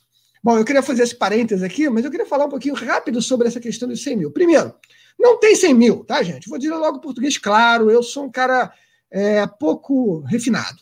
Não tem semil, isso é mentira deslavada, isso é uma barbaridade. Tá? Dito isso, a gente pode avançar, todos os dados estão aí. Eu recomendo que vocês vejam um site chamado zerobias.info, criado pelo meu querido Lorenzo Ridolfi. Ele é um cara ótimo da área de matemática, maior cabeção, pegou tudo que é dado, mudou esse troço todo, tá? E ele fez um, um, um site excelente que permite que a gente veja como os fluxos da pandemia estão acontecendo. Vou me corrigir, tá? Como os fluxos do vírus chinês estão acontecendo e como não faz a menor diferença uma série de ações que, que estão sendo tomadas aí, etc. Mas é, é importante a gente perceber o seguinte: há um interesse político gigantesco, né? É, é, evidente, e há um interesse ideológico subjacente, que é o seguinte: habituar a gente a abrir mão da nossa liberdade. Né? É por isso que tem o negócio da máscara. Por que, que você acha que todo mundo. Ah, vamos abrir, vamos voltar à escola, vamos voltar aquilo, eventualmente, mas tem que ter máscara. Porque eles têm que arrancar da gente um passo à frente, ou no caso, um passo atrás. Né? A gente tem que abrir mão de um pedacinho da nossa liberdade. Numa nova crise, vamos abrir mão de mais um pedacinho. Então, a gente vai falar disso a, seguinte, a, a seguir, né? mas eu queria colocar isso. É uma questão. Primeiro, não tem 100 mil. Tá? Eu não vou seguir com esse número. Esse número é mentira, deslavada. O meu número tá? é abaixo de 50 mil. Esse número de 100 mil é absurdo. De janeiro até hoje, né, de 2020, morreram apenas 60 mil pessoas a mais do que de janeiro até essa mesma data de 2019. Isso contando crescimento populacional, etc. e tal. Tá? Isso é morte física mesmo, que não tem como fugir. Pessoal marca no cartório em terra. Então não tem escapatória. Então dizer que morreram 100 mil de Covid é ridículo. Tá? É completamente ridículo. Se avaliar as estatísticas das outras doenças todas e fizer uma análise pertinente, vai ver o tamanho dessa mentira. Tá? Nós estamos vivendo um engodo gigante. E é bom a gente se habituar a falar nisso, né? para a gente não cair no. É, novo normal. Novo normal é anormal, tá, gente? Só tem um normal. O novo normal é anormal. Obrigado, Geraldo. É isso aí. Pra... Não tem novo normal. O normal é um só. E ele se chama normal. Se é diferente disso, é anormal. Então não vamos nos ajoelhar para essas demandas absurdas, tá? Máscara é um engodo, é uma mera demonstração de poder, uma mera é, zerobias.info. Então não devem permitir que vocês, e principalmente as suas crianças, né, se submetam a esse troço que faz mal. A ciência diz o seguinte: isso aqui faz mal. O uso prolongado desse troço faz mal. Tá? Então não é bom, não previne de nada, o vírus passa por aqui como se isso aqui não existisse. Então, gente, vamos manter a cabeça no ar, é, ativa e vamos lutar contra isso. Eu sei que é difícil, todo mundo anda de máscara por aí, uma coisa inacreditável, mas a gente, nós somos aqueles passarinhos que estão jogando água no fogo e a gente tem que continuar jogando água no fogo, uma hora a coisa anda. Isso aí. Ô, Eduardo, aproveitar que agora vou fazer aqui o um movimento contrário, aproveitar que você está falando por último também, começar por você. A Simone sugeriu um assunto para a gente falar aqui hoje, que é dos mais importantes de, de serem falados, né, discutidos, a questão da educação, principalmente no que se refere ao ano escolar. O ano escolar está praticamente perdido, né, mesmo se as aulas voltarem mês que vem, não devem voltar ainda em todo o país, mas mesmo se voltar, o ano escolar está perdido. Quem tem criança em casa sabe como está sendo as aulas, né? A escola, se é nas escolas particulares, tá, estão tendo alguma aula online. Alguns estados, as escolas públicas também estão fazendo assim. Aqui em Minas está desse jeito, mas a gente tem uma aula de 20 minutos. Então, o meu filho acorda para vir aqui assistir uma aula de 20 minutos. Muitas vezes não tem atividade, ou faz uma atividade qualquer para dizer que teve. Enfim, é uma, é uma, é uma perda terrível. E, e, pouca gente tem falado sobre isso, né? Tem uma resistência muito grande, inclusive dos professores, para que as aulas voltem. E comunicação, que é um tema que, óbvio, interessa todo mundo, mas eu sei que te interessa bastante, né? Eu vou começar por você. Como que você está vendo essa questão do ano escolar, esse EAD obrigatório que as crianças estão passando e sem nenhum tipo de, de realmente nenhum tipo de qualidade? Muito bem.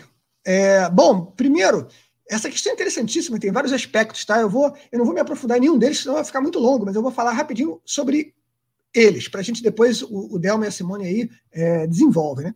O aspecto é o seguinte: a volta às aulas é o maior fator de ruptura social contra né, é, é, essa demanda opressiva de isolamento que a gente está vendo.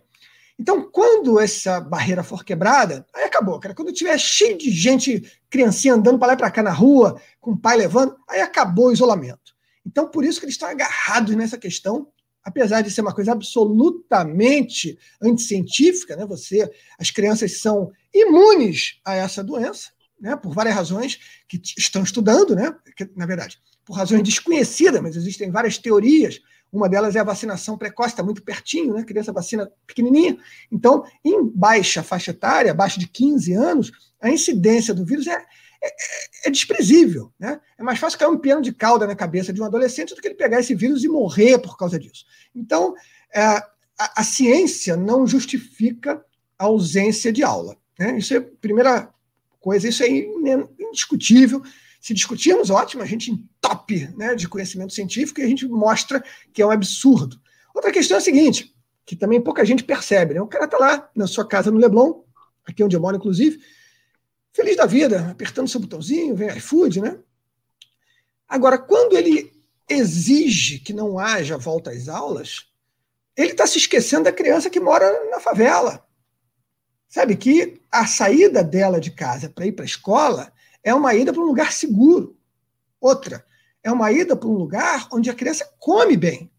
Muitas vezes a única refeição completa que a criança tem é a merenda escolar. Então, meu querido, você que está aí, né, é, que normalmente é funcionário público, tá? Vou dizer a verdade aqui, se não gostou, lamento. Normalmente é funcionário público, está em casa, achando que vai receber o seu salário para sempre. Também não é assim, tá? Na Venezuela não funcionou e não funciona assim em lugar nenhum. Então abre teu olho que a sua segurança não é tão segura assim, não. Mas, enfim, você que está aí defendendo que não haja volta às aulas e que a gente fique quarentenado durante o ano inteiro até chegar a vacina, que é outro assunto que a gente pode falar uma hora dessas, né? Que não tem vacina em um ano, tá, gente? Não existe isso, tá? Isso é coisa de louco, beleza? Então vamos lá, a vacina mínima é quatro anos. Então, é, repara, gente, vocês estão sendo maléficos, tá? egoístas até a raiz do cabelo, até o osso. Isso é uma vergonha. Vocês deviam olhar no espelho e dizer assim: eu errei e eu vou parar com esse discurso realmente maléfico. Porque nem todo mundo mora no Neblon, nem todo mundo tem celular que pega aqui, liga para o iFood, o iFood traz comidinha, tá, gente? Tem muita gente, são centenas de milhares de crianças pelo Brasil inteiro que estão dependendo da reabertura das aulas para poder voltar a comer direito. Então tenham vergonha na cara, vocês são uma vergonha, tá? Dito isso, é, eu quero dizer também que a, essa, esse período de EAD forçado nos permitiu ver uma coisa muito interessante, né? Ver como o nosso ensino é horroroso. E eu não estou falando do ensino público só, não, tá, gente? Estou falando do ensino privado mesmo, tá? Das grandes escolas. As crianças vêm para casa e elas, quando elas têm, né? Observação fundamental, tá? Quando elas têm pais em condição de acompanhar e orientar o ensino delas, elas estão tendo um rendimento muito maior do que na escola. Tá? Esse não é, essa não é a realidade da maioria dos casos. Eu não estou defendendo que não abra a escola. Tá? Eu estou dizendo o seguinte: que se faça uma pressão para a legalização do homeschooling. Por que, que nós temos que forçar nossas crianças a ir para a escola sob pena de lei? Por que, que os pais que acham que a criança pode estudar em casa não podem manter isso? Isso é um absurdo. E está ficando claro hoje aqui no Brasil como muitas famílias têm condições muito superiores às das escolas de dar um ensino de qualidade para os seus filhos. Com o agravante né, que o ensino, que é a transmissão de conteúdo para a criança, ensino, que é o que a escola é responsável por fazer, tá? ela em casa, esse ensino em casa, ele vai ser acrescido da educação, que é uma responsabilidade doméstica da família. Então, o Ministério da Educação e Cultura é um absurdo em termos de nomenclatura, tá? É Ministério do Ensino, não é da educação. Educação é responsabilidade da família. A escola acaba dando, participando disso, obviamente, né? mas não é a função da escola. A função da escola é ensinar. A função da família é educar.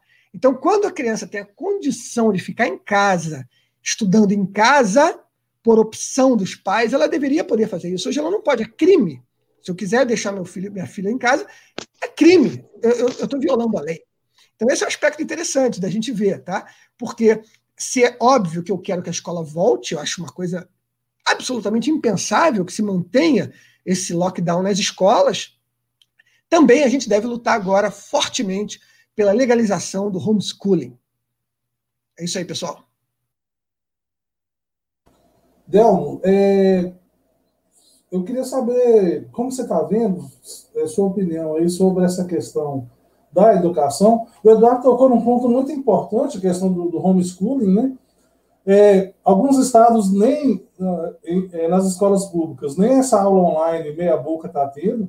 Como eu disse aqui em Minas, as crianças estão tendo 20 minutos de aula, e sinceramente, né, não precisa nem ser professor para saber que isso não serve para nada. Então, assim, graças a Deus eu estou tentando levar aqui com os meninos de outra maneira, mas é, é, uma, é, uma, é uma luta interessante que a gente deve encampar também, porque quando é do interesse dos outros, as crianças podem ter aula em casa, e quando é do interesse dos pais, as crianças não podem ter aula em casa. Então, o Eduardo levantou aí perfeitamente, né? É uma questão a ser discutida, mas eu queria a sua opinião, Dano, que também, de certa forma, está inserido aí nessa área da educação, né? Como você está vendo Sim. isso? Primeiro, a questão da qualidade ruim, né? Que já era ruim, está pior ainda. E a questão abordada pelo Eduardo. O que, que você pensa sobre o homeschooling? Pois é, Antônio. É, o que o Eduardo trouxe, né, a baila, essa questão que levantou, é, é de suma importância. Eu acho que a gente precisaria de uma live só para discutir homeschooling, né? Porque são vários aspectos a serem falados a respeito desse tema. Mas vamos lá. É, o homeschooling, ele, obviamente, que não é uma solução para o nosso ensino, mas é uma opção. Então, o Estado ele deveria garantir essa opção aos pais que têm condição de poder né, fazer com que seus filhos é, possam ser ensinados e ao mesmo tempo educados. Então, eu vejo o homeschooling é como uma opção que o Estado deve oferecer. Então, o Estado ele não, ele não pode privar o indivíduo de ter essa, essa opção.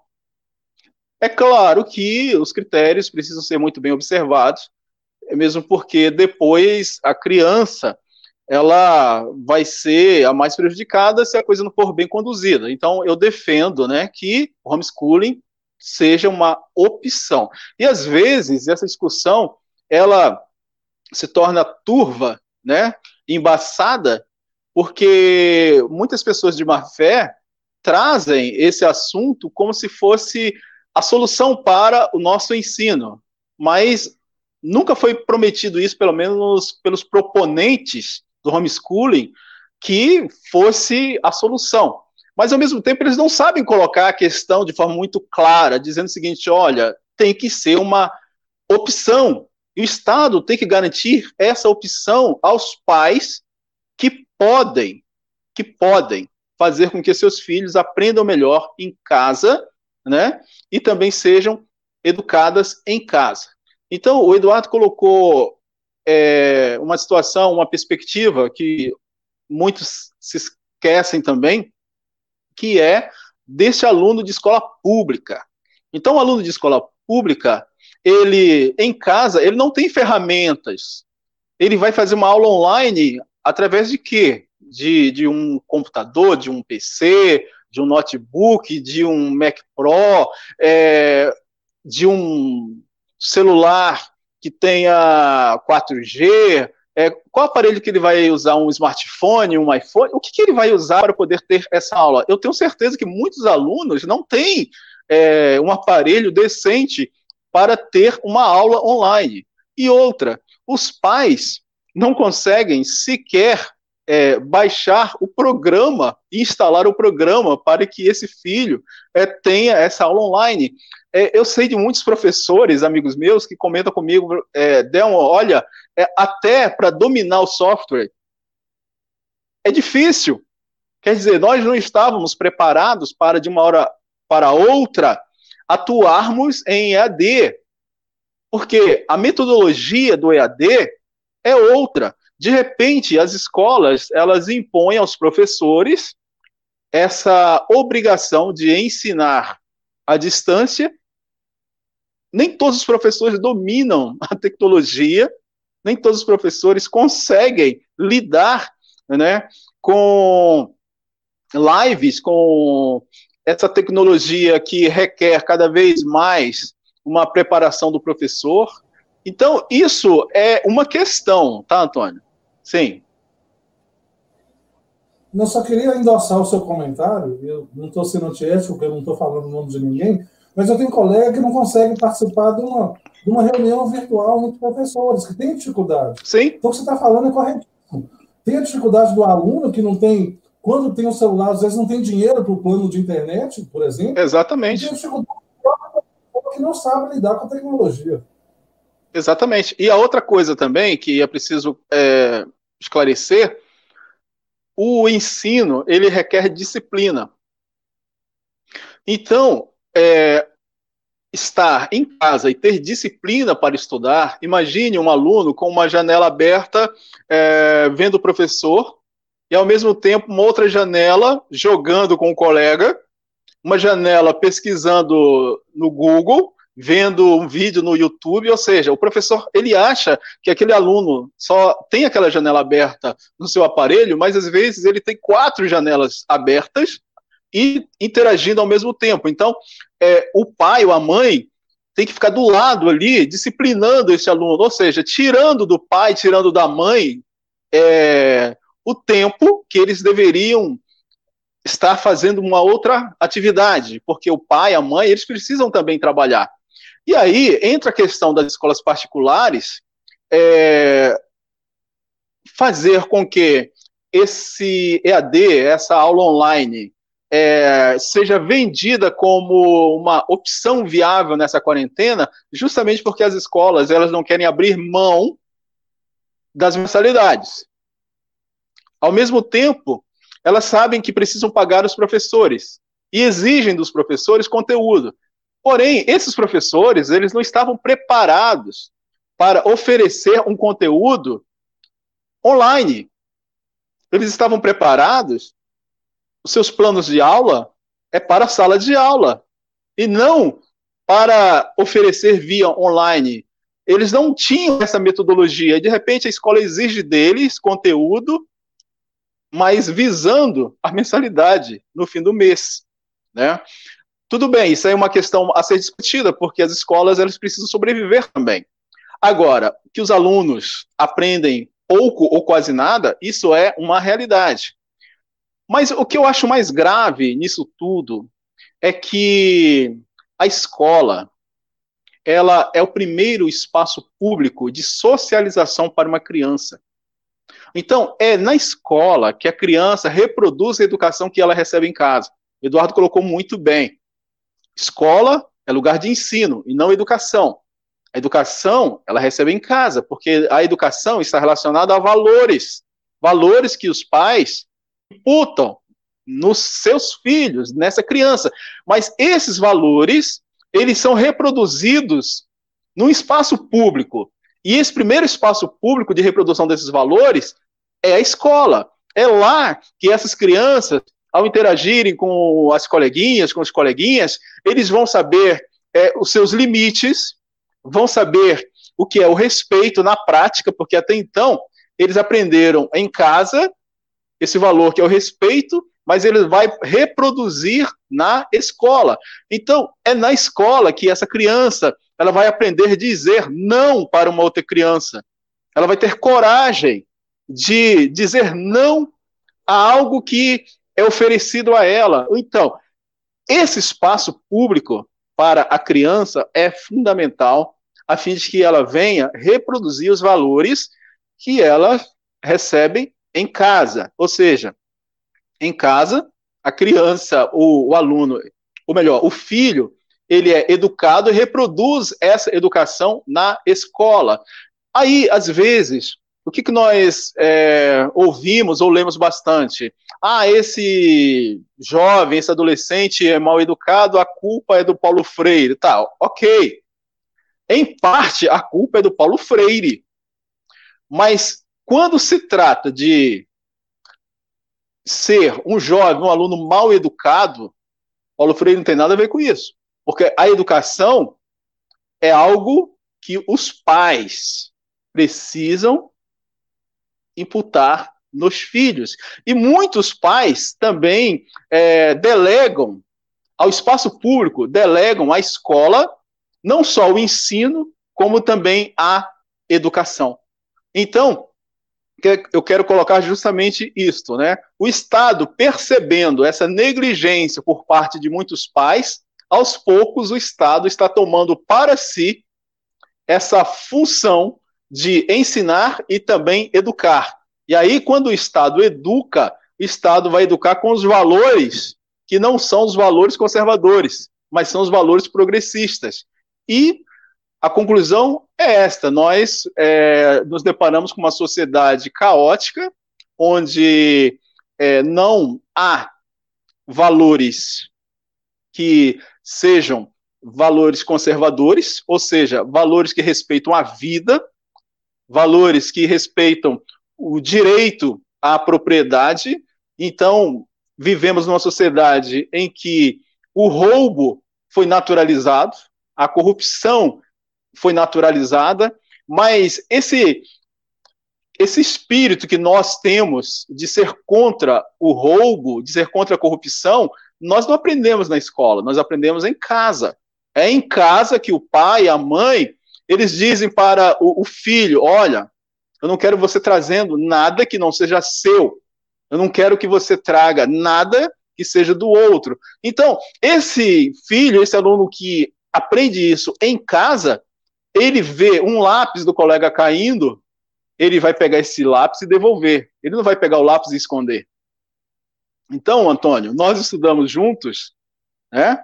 Então, nós, é, eu e você, nós temos uma experiência comum em que íamos para a escola, mas lá nós aprendíamos, aprendíamos, éramos ensinados, mas ao mesmo tempo cada um levava os valores das suas famílias. Então você conheceu a minha família, eu conheci a sua família, e nós víamos que eram famílias que prezavam por valores que eram valores morais, valores que exigiam de nós o respeito, exigiam de nós é, justamente esse, esse valor a tudo aquilo que é correto, a tudo que, aquilo que é direito, a tudo aquilo que faz parte de uma boa convivência.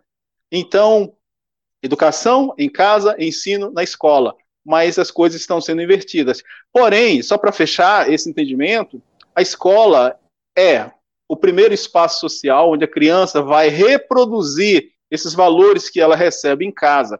Porém, o que eu quero também frisar é que existe uma engenharia social testando um isolamento para fazer com que as próximas gerações sejam gerações que não mais interajam, não mais se socializem, mas gerações que possam se acostumar a viver de forma solitária. Então, hoje existe o absurdo de ensinar uma criança a dar o autoabraço, ou seja, essa criança ela tem que se autoabraçar e dizer que ela é, se ama.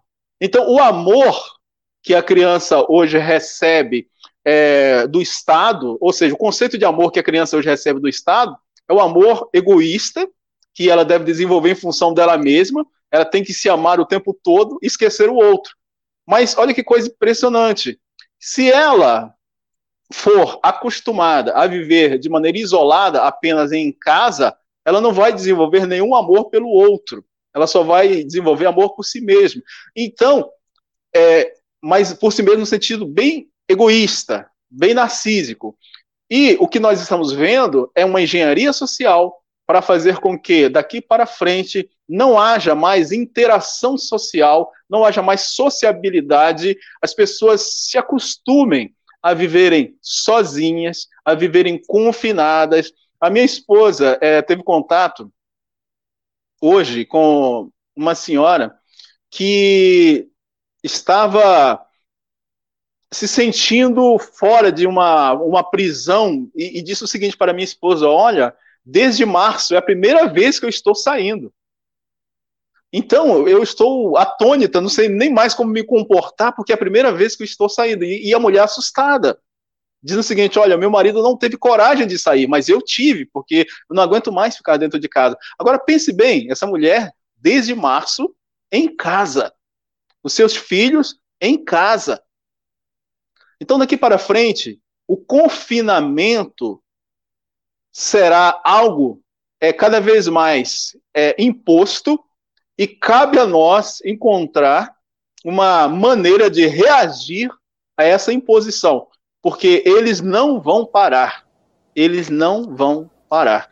E a escola está sendo é, um laboratório para que as novas gerações possam, de forma é, muito passiva, aceitarem o fato de viverem confinadas, isoladas, sem nenhum tipo de sociabilidade. Isso é muito sério, porque coloca em risco até mesmo a saúde mental de muitas crianças, porque vai fazer com que dificulte a linguagem de muitas crianças, porque a linguagem, a articulação, ela é desenvolvida em grupo. Quando uma criança ela tem condição de falar com a outra, é dialogar com a outra, mas isso não se dá apenas pelos meios eletrônicos, por uma TV, ou melhor, é, por um aparelho de, de, de telefone celular, por uma live. Não, não, isso dá no tete a tete. E eles querem é, acabar com isso, sabe? Então, é algo que a gente também precisa pensar, e o Eduardo até colocou: na medida que as escolas retornarem, eles vão ter menos controle sobre a população. Então, eles estão adiando o máximo que eles puderem para que essa engenharia social, para que esse laboratório possa depois é, gerar muitos relatórios e eles analisarem e, e chegarem à seguinte conclusão: bem, nós falhamos aqui, acertamos ali, então vamos, vamos acentuar mais nesse ponto aqui, vamos mexer naquele ali, porque daqui para frente é a maneira que nós temos de ter um controle maior sobre as pessoas. Então a coisa é muito mais séria do que a gente imagina. É, Simone, eu queria ouvir a sua, a sua impressão sobre o assunto. Antes, eu queria só destacar dois comentários aqui. Um do Geraldo. O Geraldo está falando que é, a, não é só a escola que é um espaço de socialização. Eu concordo, sabe, Geraldo? Mas acho que o Del não quis dizer isso. Mas a escola, cada vez mais, ela se constituiu em um espaço de socialização para muitas crianças. Que a gente, às vezes, a gente, quando fala de família a gente pensa na família ideal, esquece um pouco como é a família real. Na família real, as coisas são um pouco diferentes. Às vezes, essa socialização não acontece dentro de casa, por exemplo. Então, a escola, é, gostemos ou não, é um espaço de socialização importante. Então, você me permita discordar de você aqui. O Augusto colocou um negócio interessante, né? A gente não quer que os valores sejam passados pelo Estado. Mas ele colocou aqui também que é uma realidade que os pais, é, os pais não sabem sequer mensurar o que é um valor, que dirá passá-lo. Aquela coisa sim, que, sim. a gente, estava falando de novo, a família ideal e a família real. Quer dizer, isso é preocupante. Mas, na minha opinião, ainda mais preocupante é quando a gente passa, transfere essa responsabilidade é, para o Estado. Né? Para mim, isso é, é, é o pior dos mundos. O Delmo estava falando da nossa infância e tal. O Geraldo, como que a gente é, socializava na escola com as famílias, os trabalhos em casa, as famílias passavam a se conhecer e não sei o quê. O Geraldo falou, naquela época, o grancismo não estava atuante. Talvez não estava atuante, ou talvez esses valores eles eram tão mais fortes, tão mais importantes, tão mais pronunciados, né, que esse grancismo que já existia assim, ele talvez ele não tivesse tanto espaço como ele está tendo hoje. Ele está ocupando um espaço que foi um vácuo, né? que foi deixado aí por essa desestruturação familiar que é herança do próprio granchismo, de escola de Frankfurt, e, mais sim, não sei o quê. Né? Mas é, eu volto a palavra para você, Del, e para o Eduardo, mas eu queria ver a Simone aí, Simone. Por favor, comenta para a gente aí. Olha, em primeiro lugar, eu queria dizer que eu sou totalmente a favor do homeschooling.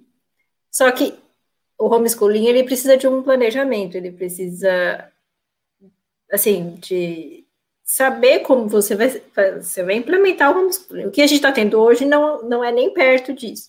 Então, as famílias elas foram jogadas nessa situação e não estão sabendo lidar com isso, porque os pais hoje em dia, essa é a realidade, eles mal sabem lidar com os filhos o tempo que eles não estão na escola. É, ele, quando estão em casa, eles mal sabem lidar. Agora estão tendo que lidar com os filhos o dia inteiro. A gente está, acho que vocês todos receberam várias piadinhas sobre isso, várias, vários é, vídeos, vários é, áudios de WhatsApp, é, é, simplesmente colocando essa situação assim, que os pais estão desesperados com as crianças em casa. Por um lado, a gente entende, né? Eles também estão trabalhando, mas por outro, a gente sabe que essa situação, eles estão tão desesperados porque o pouco tempo que os filhos ficam em casa, eles já não sabem lidar com os filhos. Assim, infelizmente, essa é uma coisa que a gente vê.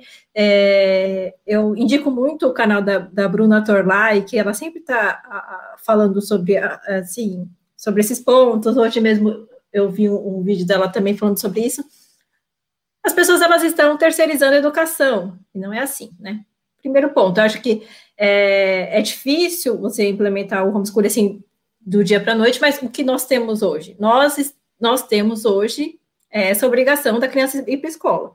Então, a criança, a socialização, eu, eu, eu não acredito que ela seja só na escola, mas é, hoje, como nós estamos estruturados, é assim boa parte do dia elas estão na escola, então elas socializam na escola. Então, você retirar a criança disso, que é o ambiente dela, que ela está ali todo dia, que ela tem os amigos dela, que ela tem o convívio dela. De repente, você tirou a criança da escola, você, é assim, e a gente sabe, avós e, e os netos, eles têm um, um vínculo, né? E é, é aquele vínculo gostoso de, de, de não ter tanta é, obrigação, de não ser aquela relação de, de pai e, e filho, tem aquela coisa mais permissiva e tudo mais, e agora os, o, as crianças elas estão sendo vistas como é, perigosas para os avós.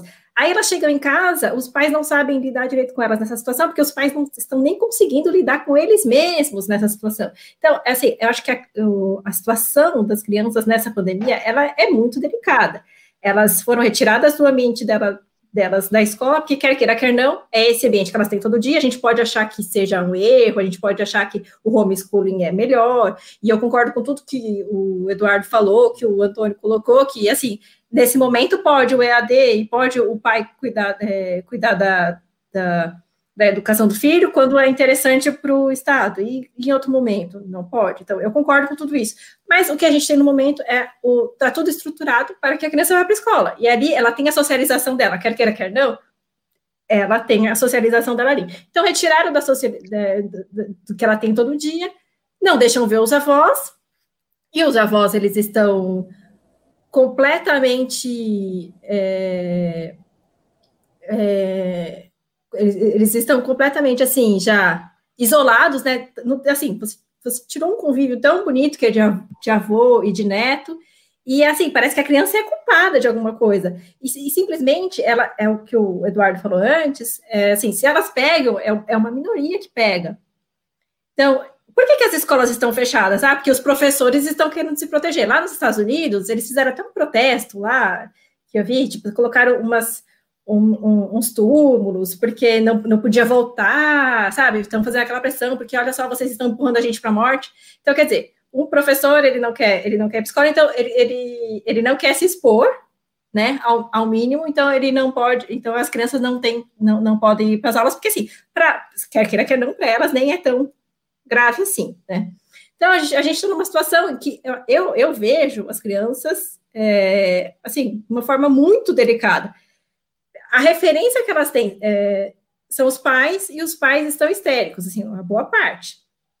Não, não eles estão histéricos e, e, assim, eles estão com problemas sérios também, porque são problemas financeiros, problemas, assim, é, que, que dá para você entender, e de, de repente, eles precisam cuidar de tudo isso e também da educação da criança em casa.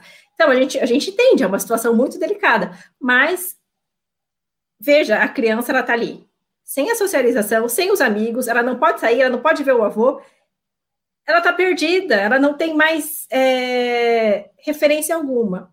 E eu estava lendo outro dia, eu até pedi para o Antônio colocar, colocar aí o, o, o, link do, de um artigo que foi, tradu, foi traduzido, era da Fox News, foi, foi traduzido, é, a chefe da, é, chefe da Academia Americana de Pediatria adverte que crianças podem ter ideias suicidas se as, se as escolas não reabrirem. Então, assim, olha para onde a gente está caminhando, né? A gente está, é, assim, eu vejo os adultos preocupados com tantas coisas, mas e o debate também da saúde mental das crianças, porque olha a situação que elas estão, né? Elas não estão preparadas para nada. Eu, que eu estava dizendo outro dia, retiraram um ano praticamente do, da, de uma criança. E quantos anos você tem na infância? O que isso representa é muita coisa, né? É muita coisa, não é pouco. É, simplesmente, assim, a gente passa a maior parte da nossa vida, assim, é na vida adulta. Quantos anos você tem de infância? Assim, você pode considerar que no Brasil a gente considera 12 anos é, infância. Imagina um ano de 12, né? Mas que seja, sabe? Tem os adolescentes também.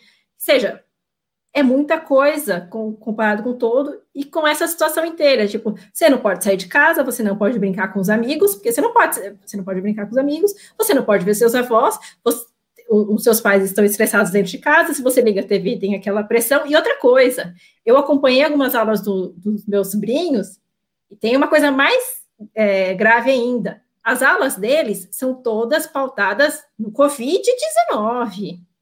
Então, assim, além de tudo, eles ficam bombardeando as crianças com essas coisas. Elas não têm paz, assim, e elas. Será que elas, elas estão preparadas para receber tudo isso da forma como elas estão recebendo tudo isso? Eu acho muito grave o que está acontecendo. Ninguém está parando para ver isso direito. A pressão psicológica é muito forte. E assim, eu, eu, eu, realmente eu me preocupo, eu não sou da área da, da saúde, mas eu olhando para isso, eu fico assim, sabe? Ninguém está falando sobre isso, pelo menos eu não vejo, né? E é muito grave. Eu, eu, eu acompanhava as aulas, eu só via as professoras falando de Covid-19, Covid-19, uma criança de 9 anos, é. né? É engraçado, é, porque tantas coisas você não pode falar, mas isso você pode falar assim, colocando uma. É, é uma pressão psicológica.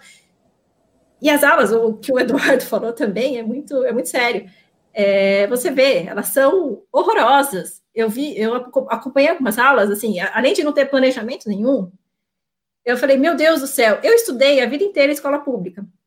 Eu estava e meus sobrinhos eles estudam em uma escola particular, é, é, boa, não é considerada boa, né?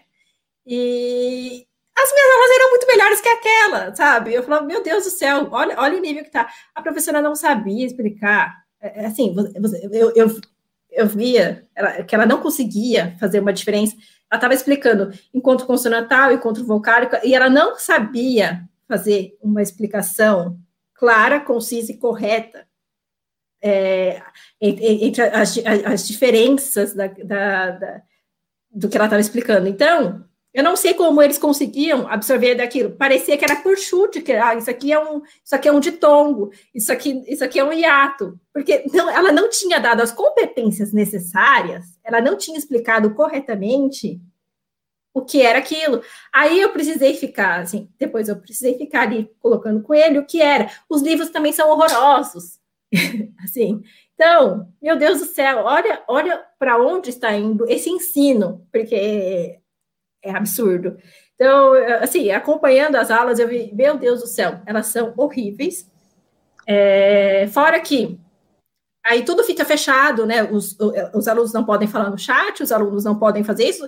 Então, quer dizer, eles não têm, eles, aí eles não, tudo bem, seria uma zona se eles ficassem falando, mas eles também não conseguem nem falar com os coleguinhas mais, né? É, porque na escola tem isso, você tem o recreio, você tem o momento de você conversar, quer queira, quer não, a gente pode ser, a gente pode querer é, um homeschooling, a gente pode é, é, militar por isso, a gente pode achar que isso é legal, mas o que a gente tem hoje é a escola, e quer queira, quer não, o convívio da criança está na escola, tiraram ela dali e não se importaram de fazer isso direito. São 60 minutos de aula, não são 60 minutos de aula, 10 minutos a professora fica fazendo chamada. Aí depois, mais 10 minutos, ela decide o que ela vai dar. Assim, não tem aula. Não tem aula. É um horror. É, é muito, é muito pequeno. É, assim, é, é muito pífio, é, é muito horrível. É triste de ver que a educação está indo para esse para esse lado. O Geraldo está falando que contato social é balela. Quer queira, quer não, é o que a gente é, é o que eles têm hoje, né? No, eu não estou falando que isso é o normal, não estou falando que isso é o que é o adequado. O, o mais adequado seria é, que ele tivesse mais contato com os próprios pais, com a própria família, mas a vida que a gente leva hoje, a gente tem que admitir que o maior contato que eles têm é na escola. Isso aí é um fato, não é o que a gente acha que é o mais correto. Né? Eu tive muito mais contato com as minhas irmãs, não tanto com a, escola, eu tinha mais contato com a minha mãe, né? Porque a minha mãe não trabalhava, a gente, a gente, a gente teve mais essa. Eu chegava em casa, minha mãe acompanhava. Então, eu, eu tive mais esse, esse acompanhamento que hoje os meus sobrinhos não têm, né? É diferente. Eu não tenho como dizer que isso é diferente, que isso não acontece. É o que acontece. A nossa vida está assim, está cada vez mais caminhando para as crianças ficarem mais tempo na escola. É, o, é as atividades complementares a mais, é o judô, é a capoeira, é não sei o quê tudo ali para ficar mais tempo na escola, né? E, e não necessariamente de qualidade, não é um tempo de qualidade. Ninguém está dizendo que é um tempo de qualidade, mas é o que elas têm. Quer queira, quer não, é o que elas têm hoje. Né? Eu não estou dizendo que é bom, não estou dizendo que é o, o, o, melhor, mas elas passam horas na escola e é, é ali que elas formam os vínculos dela, delas. Hoje, é, hoje é feito dessa forma né? Infelizmente, é, não tem outra alternativa que não seja mandar a criança para a escola. É, por isso mesmo, eu acho o homeschooling tão importante, porque aí o pai e a mãe decidem se vai colocar na escola, se vai ter, se vai, se vai criar em casa, se vai é, dar essa educação em casa. Educação não, é o ensino também, né, em casa. Mas era isso que eu tinha para falar. E pegando esse gancho que a Simone acabou de, de dizer, e complementando também, é, para fechar aqui, o Geraldo, né, ele fez aquele comentário a respeito de que a escola é, não necessariamente é o primeiro espaço social. Então, só para esclarecer, né, existe o espaço privado e o espaço público, né? E assim, a Márcia até comentou, eu acho muito interessante, eu tenho um grande apreço por essa moça que está comentando. então, é, ela falou o seguinte, que as crianças, elas estão adoecendo.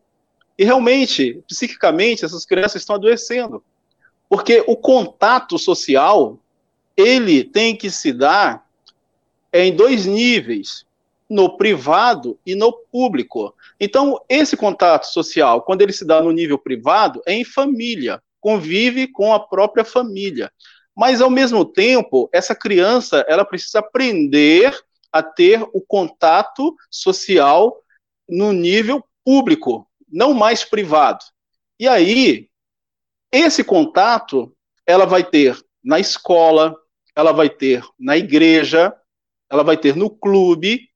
Então, esses lugares são espaços públicos onde essa criança, esse jovem, ele vai ter esse contato social. Então ele sai do espaço privado, que é a sua própria casa, a sua própria família, e passa a ter contato público, no espaço público. E a escola é esse lugar que melhor acolhe a criança para que ela desenvolva ela, suas potencialidades. Então, uma criança ela não vai conseguir desenvolver suas potencialidades se ela tiver apenas um contato privado, apenas com os seus familiares.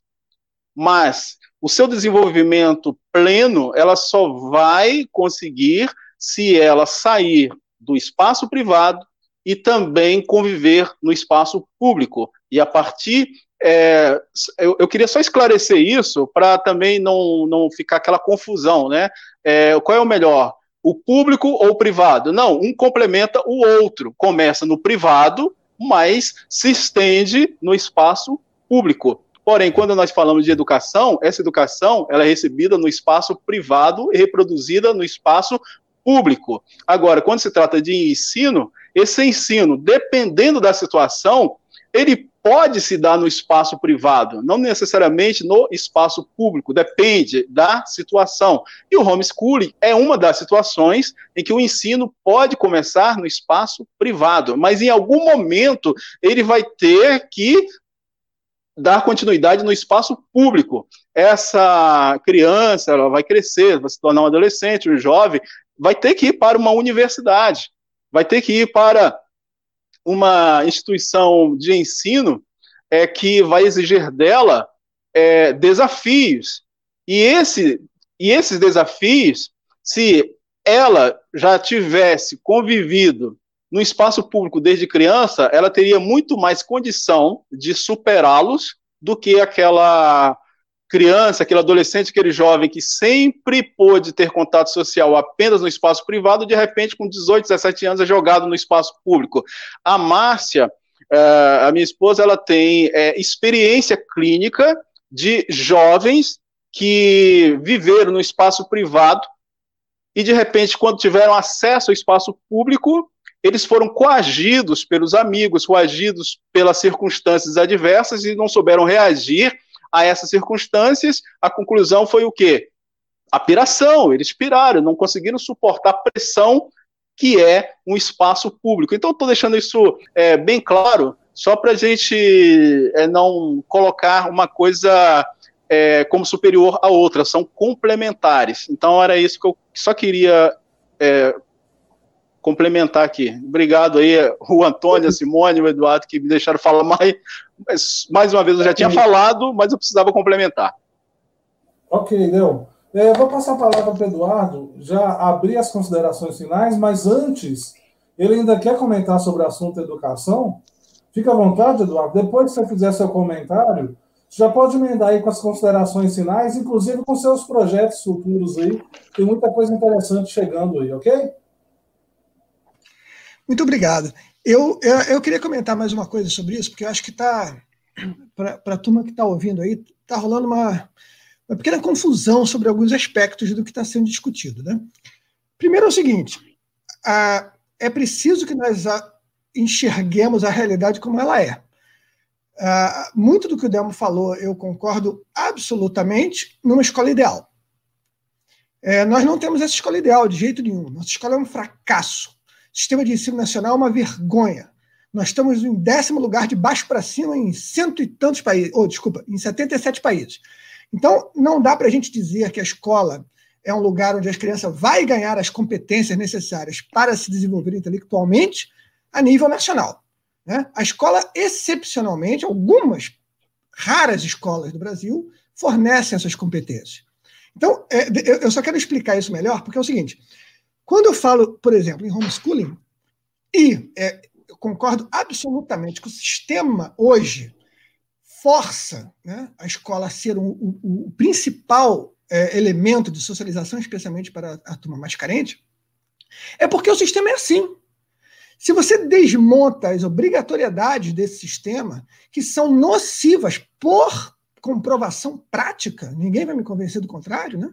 Está aí o nosso PISA. Nosso peso é uma demonstração de que isso é um lixo. Tá? Então a gente tem que desmontar isso. Não é avançar no controle do Estado, é reduzir o controle do Estado e deixar o controle na mão de quem manda na criança, que é a família. O Estado não tem nada a dar para a criança.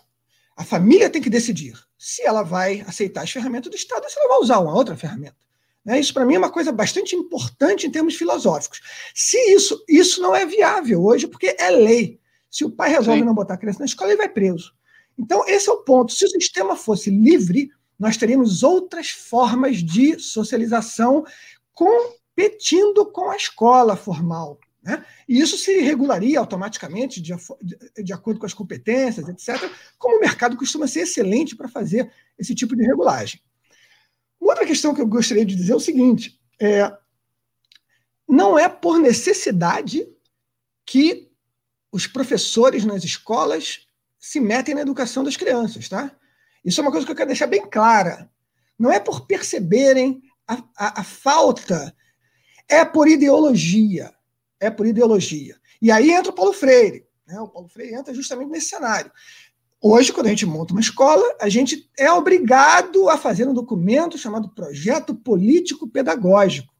Ora, vejam só que absurdo. De onde entra a política nisso, gente? De onde entra a política? Entra por conta do que o Paulo Freire vendeu. Eu não falo de método Paulo Freire, eu falo de, visão marxista da educação, que o ícone é o Paulo Freire, mas tem um monte de outros idiotas que desenvolveram esse troço e propagaram esse absurdo. Né? Ele não é o único, né? mas ele recebe o problema, o foco, porque ele é o patrono da educação no Brasil, né? que deveria se chamar ensino. Mas, enfim, o meu ponto é o seguinte: havendo uma, uma modificação da visão no da divisão de ensino no Brasil, no sentido de reduzir poder do Estado e dar poder para o pai e a mãe, que na minha opinião são os únicos que deveriam ter esse poder, tá? Eles poderiam escolher, mesmo que fossem incompetentes. Veja só, quando a gente pensa em homeschooling assim, eu, aí eu vou avançar um pouco em um assunto que poderia ser de outra live, tá? Mas é só um pouquinho, prometo. Quando a gente fala em, em, em, em ah, mas aí a gente tem que regular isso bem, porque o pai pode ser incompetente. Vem cá. Quem vai ter autoridade para dizer isso? Quem vai ter autoridade para dizer isso num sistema de ensino onde forma 90%, 70% de analfabeto funcional? Eu não vou deixar nenhum burocrata em Brasília me dizer isso. Mesmo que ensine para o meu filho que ele tem que aprender a, a usar arco e flecha. Qualquer coisa é melhor do que a porcaria que a gente vive hoje. E a turma que está envolvida no ensino, no, nas altas esferas, que está dentro dos terceiros e quartos escalões do MEC, é uma vergonha, é um bando de incompetentes, com raríssimas exceções, sempre, né, gente? Sempre. Mas quando a massa é incompetente, a raríssima exceção rala e não consegue fazer sua voz ser ouvida. Né? Então eu queria colocar isso, porque é, é, eu, eu, tenho certeza que o Delma não diverge assim, de tudo que eu estou falando, mas não, é, não. ficou uma sensação, né, do, particularmente na, na, nos comentários do Geraldo, que talvez é, a gente estivesse falando que a escola é o verdadeiro lugar, o único lugar de socialização. Ora, na prática, hoje é porque o sistema exige que seja assim na lei. Né?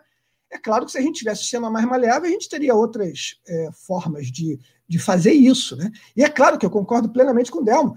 O que é ensinado no privado tem que ser propagado e testado depois no público.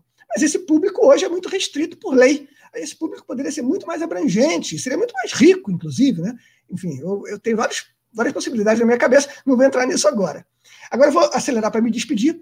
Pessoal, antes de me despedir, eu quero dizer o seguinte: nós falamos no início desse vídeo, né, que a gente, é, que nós, a direita, né, etc., a gente devia também, de acordo com o que o Felipe Martins falou, que eu concordo muito com o que ele disse, foi uma, uma, uma crítica muito leve e, e, e sensata, né? O pessoal está batendo nele aí, mas eu acho que eu acho que o pessoal levou muito na, na maldade o que ele falou, né? Eu acho que foi uma crítica boa, que a gente deve falar um pouco menos de política Quer dizer, é, a gente deve abrir para outras coisas, a gente deve oferecer material propositivo. Né? E pensando nisso, eu estou fazendo um curso que eu vou abrir para vocês, que vai se chamar Nós Somos o Ocidente, que é uma breve é, história da civilização ocidental, desde a Pangeia até a missão para Marte, em cinco módulos coisa de 20, 25 aulas pequenininhas, todas divertidas, usando tecnologia, usando videogame, usando demonstrações práticas. Quem conhece o meu método de ensino sabe que é assim que eu trabalho. Então, estou falando de, de Idade Média, daqui a pouco eu saco uma espada, mostro como é que os legionários romanos combatiam, mostro como é que o cavaleiro medieval usava, usava uma espada longa. Enfim, tudo muito dinâmico, divertido, porque é o seguinte: a gente está falando no final das contas, quando a gente fala entre a briga entre conservadorismo e o revolucionarismo, né, o pensamento revolucionário, o pensamento conservador, a gente está falando efetivamente em defender a nossa herança. E só defende quem ama. Né? Isso é importante. Você só defende uma coisa que você ama. Agora, você só ama uma coisa que você conhece. Então, como é que você vai amar a civilização ocidental para poder defendê-la se você não conhece? Então, esse curso é para justamente dar uma uma passada muito rasa, não vou entrar profundamente em assunto nenhum, em todos os grandes elementos formadores da nossa, da nossa cultura civilizacional, desde as grandes crises políticas, as grandes, os grandes embates físicos, combates, eh, guerras, até a evolução da nossa música, da nossa escultura, da nossa pintura, do teatro, enfim, da literatura, todo mundo vai receber a sua pinceladinha com seus exemplos, suas histórias pitorescas e tudo mais, para o cara que não recebeu essa educação na escola, que eu diria que é 99% da população brasileira, ele consiga receber um pouquinho disso, né? E receber os grandes ganchos e pérolas para que ele possa continuar os seus estudos sozinho, num intervalo de tempo relativamente pequeno. Então, esse curso vai estar pronto, aí eu vou divulgar mais, vou até fazer uma, um acordo com, com articulação conservadora, que eu queria que vocês participassem disso, né? Lógico. Enfim, é isso aí, pessoal. É sempre um prazer falar com vocês e agradeço muito. Nós somos todos uma matraca, né, Delmo? Não é só é, é, um defeito seu, não, é um defeito meu também. Nós todos somos uma matraca. Eu peço desculpas. Fala, Antônio. Não, eu vou passar a palavra para o Delmo, mas antes de encerrar com você aí, esse, esse curso é destinado a qual faixa etária ou não tem uma. É destinado à turma que tem uma deficiência nessa cultura mais, digamos assim, é, avançada. né? nessa cultura mais expandida né? de, de princípios e tudo mais. A idade mínima para consumir essa, então, esse, esse é material, eu, eu acho que eu colocaria ao redor dos 10 anos de idade. Tá?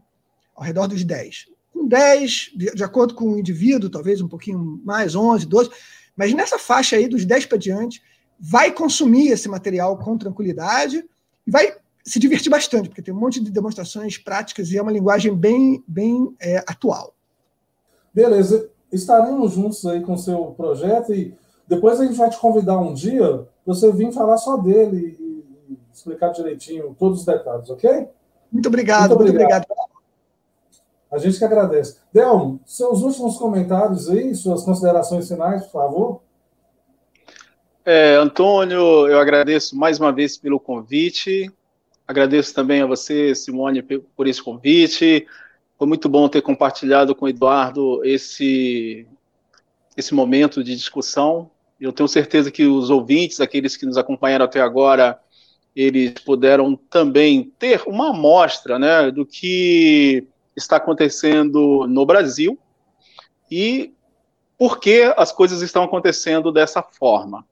Mas eu quero só dizer que o, o ser humano ele é gregário por natureza e nós não podemos de forma alguma é, negligenciar esse aspecto né, humano e aqueles que querem o totalitarismo eles sabem disso e eles estão trabalhando para separar. E a gente sabe que o conservador ele traz valores cristãos. E no cristianismo nós temos uma lição de que quem não junta separa, né? Então, nós conservadores estamos buscando unir, juntar mas os progressistas, os tantos-istas que estão trabalhando contra, eles querem separar o homem que por natureza é gregário, é fazer com que esse homem não viva mais na sociedade é, que se formou de forma natural. Eles querem uma sociedade artificial. Então a nossa luta vai continuar. Então eu agradeço aí pela participação e por todos que nos acompanharam até agora. Dama, a gente que agradece, meu caro. Muito obrigado. Simone, suas considerações finais, por favor. É, queria só agradecer ao pessoal que está aqui, né? Pessoal, gente, é, pessoas novas que eu estou vendo aqui no chat, pessoal de sempre também que está aqui, né? Duas horas. Muito obrigada por estar tá ouvindo a gente aqui, estar tá participando.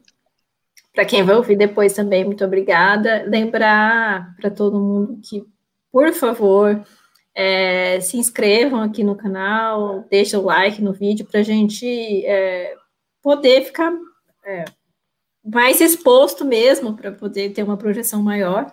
E é isso. É, siga a gente lá nas redes sociais, acho que a Juliana já deixou aqui todos os, os links para vocês. Se possível, hoje eu recebi e-mail é, perguntando como é que se inscreve para ter o nosso conteúdo. Assim, não, a gente, o nosso conteúdo é todo aberto, né? Você vai lá no nosso site, você tem acesso a tudo, e o que não está lá no site está aqui no YouTube, né? Mesmo lá no site tem os links aqui para o YouTube. Então, entra no nosso site, articulaçãoconservadora.org, e dá uma passada lá, tem várias coisas bacanas, é, legais para o pessoal é, ler, se informar. É, muitos artigos, uma galera bacana, o Eduardo sempre está escrevendo, o Delbo também. Então é isso, só agradecer a todo mundo e, por favor, pedir para vocês divulgarem a gente. Vocês sempre ajudam a gente participando dessa forma, né, divulgando o nosso trabalho aqui. E muito obrigada e boa noite. Foi bom estar aqui mais uma vez com vocês. Boa noite, Simone. Muito obrigado. Pessoal, é isso. É, a gente agradece todo mundo que estava aí é, participando, assistindo, ouvindo a gente. Quem chegou agora, o pessoal, os nossos amigos aí mais antigos. É, é, eu estava assistindo uma live um dia no canal e a pessoa falou: ah, porque não tem almoço grátis. Tá, pode até não ter, mas a gente está oferecendo um lanchinho bom aqui, e é de graça, né? A gente tem um conteúdo muito bom, o pessoal que escreve no nosso site sempre com textos excelentes, o Del, o Eduardo, a Sinara, alguns artigos da, da, Sinara, a Simone comentou aqui, a Simone tem artigos ótimos. A gente tenta fazer da melhor forma possível, e a única coisa que a gente pede em troca é isso mesmo, que vocês continuem nos prestigiando. Um abraço para é, todo mundo, obrigado Deixa, só, só uma coisinha, só complementando o que você falou, não existe almoço grátis, não, mas eu acho que a gente tem que ver o que tem valor para a gente, né? Existem os bens materiais e os espirituais. Eu acho que o que a gente está, a gente tá aqui, a gente pode não receber dinheiro em troca, mas a gente recebe muito conhecimento, porque a gente partilha conhecimento, e todo, eu estava vendo uma live também que é, é, um, é um perfil lá do Instagram que eu também indico para vocês seguirem, que é do Instituto Lavelle. É, e ele fala sobre isso, que quanto mais a gente é, compartilha os bens espirituais, mais a gente tem esses bens, né? E os materiais não, quanto mais a gente compartilha, a gente acaba perdendo. Mas os bens espirituais não, e essa coisa que a gente está fazendo tem muito disso. A gente está falando sempre que é uma guerra espiritual, que é uma guerra espiritual. Então, a gente participando, a gente dando, a gente também recebe. Pode não ser por meio de dinheiro, porque não é, é, realmente o foco da articulação conservadora. Isso não é, por isso que a gente não está aqui pedindo nada para vocês. Agora, é, a gente indica assim, livros, a gente indica cursos, a gente indica coisas que a gente acha que vai é, agregar na vida de todo mundo. E o que a gente faz aqui, a gente, a gente não recebe dinheiro por isso, mas a gente recebe sim é, as coisas positivas, é, essa vibração positiva, a, o retorno, a gente recebe, a gente vê, a gente está aqui, a gente está tá participando, as pessoas estão é, retornando. E, lógico, quanto, mais isso, isso, isso toma proporção, para a gente melhor, porque eu acho que todo mundo fala para ser ouvido. Quanto mais pessoas ouvirem a gente, óbvio, a gente vai gostar mais também. É, então, assim, a gente não é cobrado por isso, nosso conteúdo está lá, está aqui. Então, o que a gente pede é para vocês também serem é, agentes disso e partilharem o nosso, o, nosso, o nosso conteúdo. É só isso que a gente pede, né? Muito obrigada. É isso aí. O gatinho da Simone, como sempre, altamente participativo. Simone, muito obrigado. Boa noite para você, tá? Um abraço grande. Eduardo, e beijo para a Márcia também, ó, que ela acabou de mandar um isso. beijo. Isso. Eduardo, muito obrigado. Um abraço grande para você também. Tá? Parabéns pelo seu trabalho aí. Delmo, muito obrigado, meu caro. Mais uma vez, uma satisfação grande de você estar participando com a gente. Tá joia? Um abraço, um abraço grande.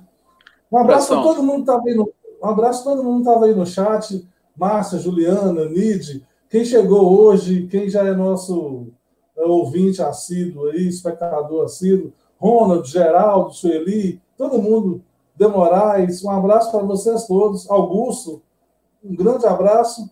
Continue nos prestigiando e até a próxima, se Deus quiser. Boa noite.